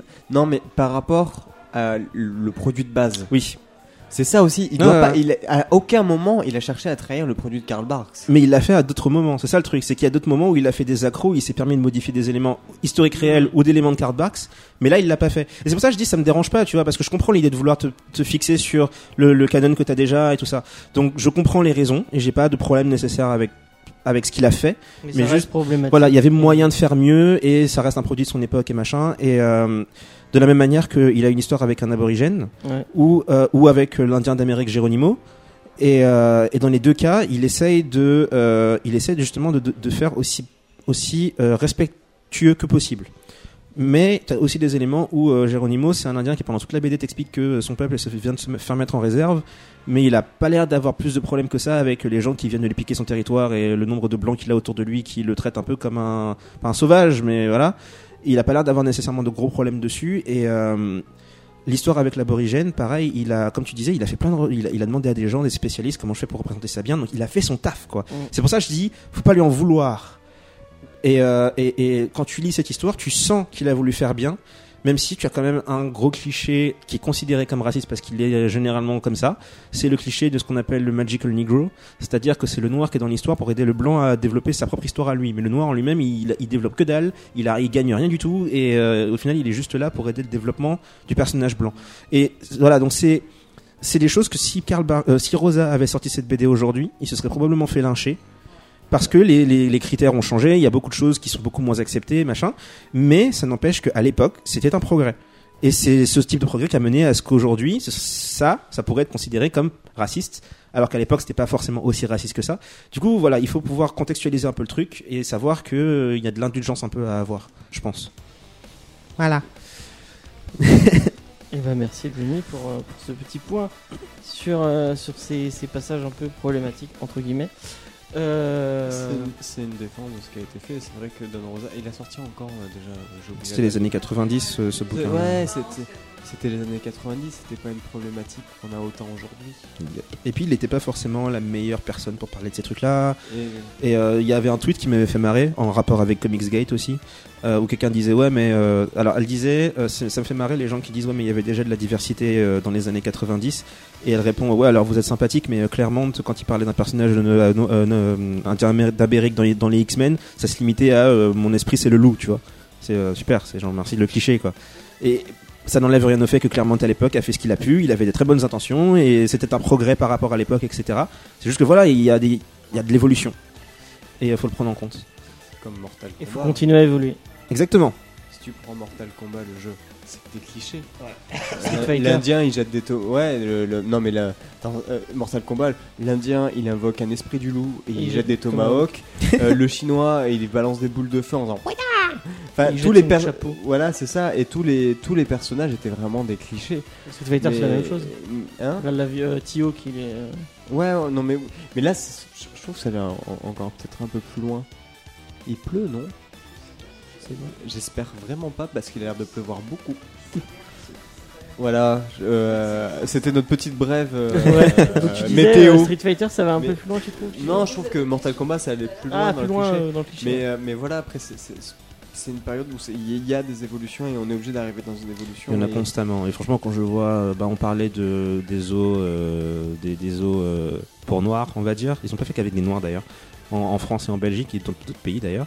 De quoi tu parles? Euh, dans les années 1800, il y avait euh, la France Ah, et les la os, pour- Belgique. ouais, j'ai compris les os, les os. euh, Oui, la, la France et la Belgique avaient des os. Genre, quand, tu sais, quand tu vas voir des animaux, Oui, sauf que là, c'était viens voir les Africains ou viens voir les Indiens, tu vois. Et Il n'y a pas le, père des. Le? Il y a pas le père d'un des, des mecs qui a gagné le mondial 98 qui était dans un truc comme ça C'est possible. Parce que c'est, ça, ça a l'air de rien, mais le dernier il a fermé il y a 65 ans, je crois. Ouais, C'est super récent. c'est ça, ouais. Et euh, donc c'est pour ça que aussi, quand les gens disent ouais, mais c'est le 42, passé, c'est le passé, machin. Ouais, alors euh, bon, bon, bon, bref, c'est pas le sujet. Mais euh, quand tu vois la représentation des gens sur les affiches de ces trucs-là, en termes de clichés, de, de déformation physique, c'est-à-dire qu'on te montrait pas des humains, on te montrait des espèces de trucs difformes, euh, bizarres. Et euh, entre ce qu'on a maintenant avec, j'en sais rien, je vais prendre Black Panther comme exemple, au pif, voilà. Entre Black Panther et ses affiches, quelque part dans l'histoire, t'as euh, Karl Barks et Rosa et, et Claremont et machin, et chacun d'entre eux peut être considéré comme étant raciste par rapport à l'époque et voilà. Mais chacun d'entre eux est un pas vers une avancée qui fait que ça s'améliore, quoi. Et on en a, à mon avis, assez besoin, et ça continue. C'est-à-dire que le problème aujourd'hui est pas réglé. Donc, ben, faut continuer à évoluer. Dernière parenthèse, Comicsgate, tous les gens qui disent ouais mais maintenant ces problèmes ils existent plus, on a fait des progrès machin. C'est même cette- ça fait des progrès mais le problème existe toujours comme et comme les gens qui disent qu'il n'y a plus besoin du féministe. aussi. Le combat Et, euh, et les, les rhétoriques du genre on en a plus besoin, le problème est réglé. Tu les voyais dans les années 60 quand Marvel faisait pareil, des- les premiers personnages noirs, on leur disait ouais mais l'esclavage il est terminé, pourquoi les noirs râlent encore? Les noirs votent pas, gros. c'est c'est ce genre de choses, ça continue. Ça, malheureusement, il y a du progrès, mais il y a aussi plein de trucs qui sont qui stagnent. Allez voir Blackest Man. Euh, ouais, j'ai toujours pas vu Black Landsman, ça va être rigolo ça aussi. Euh, ouais. On Je ira pensais que tu ensemble. quoi. Mais donc voilà, donc euh, Picsou c'est de la bonne, et euh. Karl Barks et, euh, et Rosa c'est de la bonne, et euh, quand vous tombez sur un truc raciste, c'est pas grave, voilà. Passe, passe, Picsou. passe, passe, Picsou. On peut, parler, on peut parler des persos féminins, il y en a pas des masses dans le bouquin d'ailleurs. Non. Mais elles sont. Enfin, alors, je préfère Hortense, mais Goldie était cool. Goldie était vachement sympa. Et les deux sœurs qui sont la mère a un, un- un rôle important. Mais euh, là, en l'occurrence, je sais pas ce que si Faye a une opinion en tant que résidente euh, fille de la pièce. Qu'est-ce Hein que c'était non, la je disais question sur les personnages féminins, je sais pas si tu as une opinion particulière. Non, bah, je les trouve pas marquants en fait. Je peux comprendre. Voilà. Ouais, j'étais plus euh, concentré sur Picsou machin, les femmes, euh, voilà, bof. Je peux comprendre. Franchement, voilà. Il y a Jordan qui me fait signe qu'il a faim et qui veut manger et qui veut partir. Ouais, bon, on va vous laisser. On vous donne euh, On va rendez-vous. finir avec un commentaire qui dit bof. Mais allez- allez- allez-y. On vient de lancer tout un truc, on a eu un truc super cool, et on va terminer sur bof. Euh, ouais, j'ai surtout faim. Mais allez, allez lire la jeunesse de Picsou. Allez, c'est, et puis, il rep- enfin, en tant que Ah, et faites attention aux détails et aux souris. Quand vous l'aurez lu, vous comprendrez, vous comprendrez ce que je veux dire. D'accord. En tant que libraire, les les euh, les les les merde, putain. Les intégrales de Glénat sont des putains de beaux objets, je trouve. Alors, c'est des beaux objets, je les trouve un petit peu petits. Ah ouais? Euh, parce que moi, je, je- là, je suis en train de faire le, Tu veux un poster le machin or. Non. Ah, Le- les, oui, le- les trésors de Picsou. Les, là. trésors de Picsou qui sont plus grands en fait. Ils ont 2 ou 3 cm de plus de diamètre. Et euh, C'est moi, un peu plus agréable à lire. Après, il y a vraiment beaucoup de choses. Ça vaut 29,95€ le tome. La jeunesse de Picsou, c'est en 2 tomes. Après, l'œuvre de Don Rosa, c'est en 7 tomes. Il n'y en a pas plus.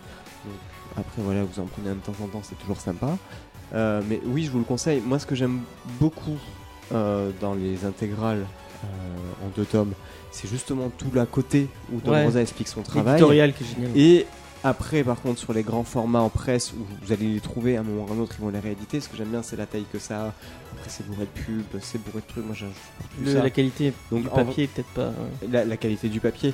En, en vrai, on est juste en train d'attendre parce que elle, euh, c'est c'est ma compagne qui est une grande fan de Picsou, euh, donc en train de finir. euh, oui, mais elle est pas là en ce moment. Et euh, elle est en train de finir donc la jeunesse de Picsou en grand format et on sait qu'on va l'acheter aussi en petit format. Des chiens et qu'on adore dépenser de l'argent dans des trucs pour les avoir en double à la maison parce qu'on a, on a, on a pas assez de place. On a trop de place. celui que tu peux salir et prêter à ton fils. Et le, le Batman White Knight, je l'ai commandé dans les deux formats. Je l'aurai deux fois en noir et blanc en 240 pages et en couleur en 140. c'est très bien. Tu vois, je, y- y- ça arrive de plus en plus et c'est pas bien. J'ai besoin de place.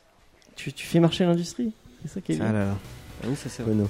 Et on va finir sur ça. Euh, moi, je vous, je vous rappelle que vous pouvez nous retrouver euh, la semaine prochaine en direct. Donc, euh, bah, j'espère que vous viendrez nombreux euh, nous écouter euh, sur Twitch euh, Oh boy. à 18h. Ça va être génial. Je mettrai mon plus beau t-shirt. J'espère bien. Je mettrai bien. mon plus beau masque. Si tu veux, bah, tu mettras ton masque de On Robin. peut mettre euh, tous des masques de luchador. J'en ai un d'ailleurs. J'en ai un si tu veux. C'est c'est pas, c'est pas, il y a pas un copyright de- dessus depuis, euh, depuis Garcin? Ah, Non, je dirais depuis Run. non Je mais oui. Je ne rentrerai pas là-dedans. Non mais oui, euh, j'aurai un match de luchador. D'accord. Bon, Et, et pour m'introduire, tu mettras la musique de euh, Rey Mysterio. si tu veux. Euh, non, en fait, non, je ne le ferai pas. Et si, ça a donné quand même le nom d'une boîte d'édition. T'avais pas faim, toi Oui, Si. t'avais. Donc, euh, vous, euh, la semaine prochaine, le 10 septembre à 18h sur Radio Campus Montpellier et aussi sur, euh, sur Twitch. Sachez que si vous voulez en- entendre parler de Westworld, bah, juste avant, à 17h, il y aura le Geek en série euh, sur, euh, sur Westworld. Euh, moi, je vous donne rendez-vous bah, la semaine prochaine. Et le 15 septembre, si vous voulez me voir en vrai et discuter de Batman avec moi euh, à la librairie Omi Comics. J'ai le droit de faire ma promo Non mais c'est pour le voir en vrai. J'adore cette phrase. Tu sais genre, Oh, j'ai toujours rêvé de voir James en vrai. Et ben il y a peut-être des gens qui ont toujours rêvé de me voir en vrai. Euh, Il est très doux. Au toucher, hein, je parle pas dans le, dans le comportement, mais il est, il est vraiment très très doux. Euh, donc, euh, moi je vous dis à la semaine prochaine. On vous parlera de Bloodshot Salvation pour le plus grand plaisir de, de Jordan qui adore Jeff Lemire. Ah ouais, j'adore Jeff Lemire. J'ai hésité aujourd'hui à acheter Royal City euh, parce que je les ai pas encore à la maison et je me suis dit non, faut que je les relise avant pour être sûr parce que j'ai pas la place. Je vais déjà avoir deux Batman White Knight. Et bah, peut-être on te donnera envie de lire euh, du Bliss Comics avec Bloodshot Mais Salvation. déjà. Oui, mais celui-là en particulier. Euh, à la semaine prochaine. Allez, bye bye. Allez, à très bientôt. Et ne dit même pas au revoir, il a posé son micro. euh. Il s'est déjà barré, lui, il est, il est parti en courant. À plus.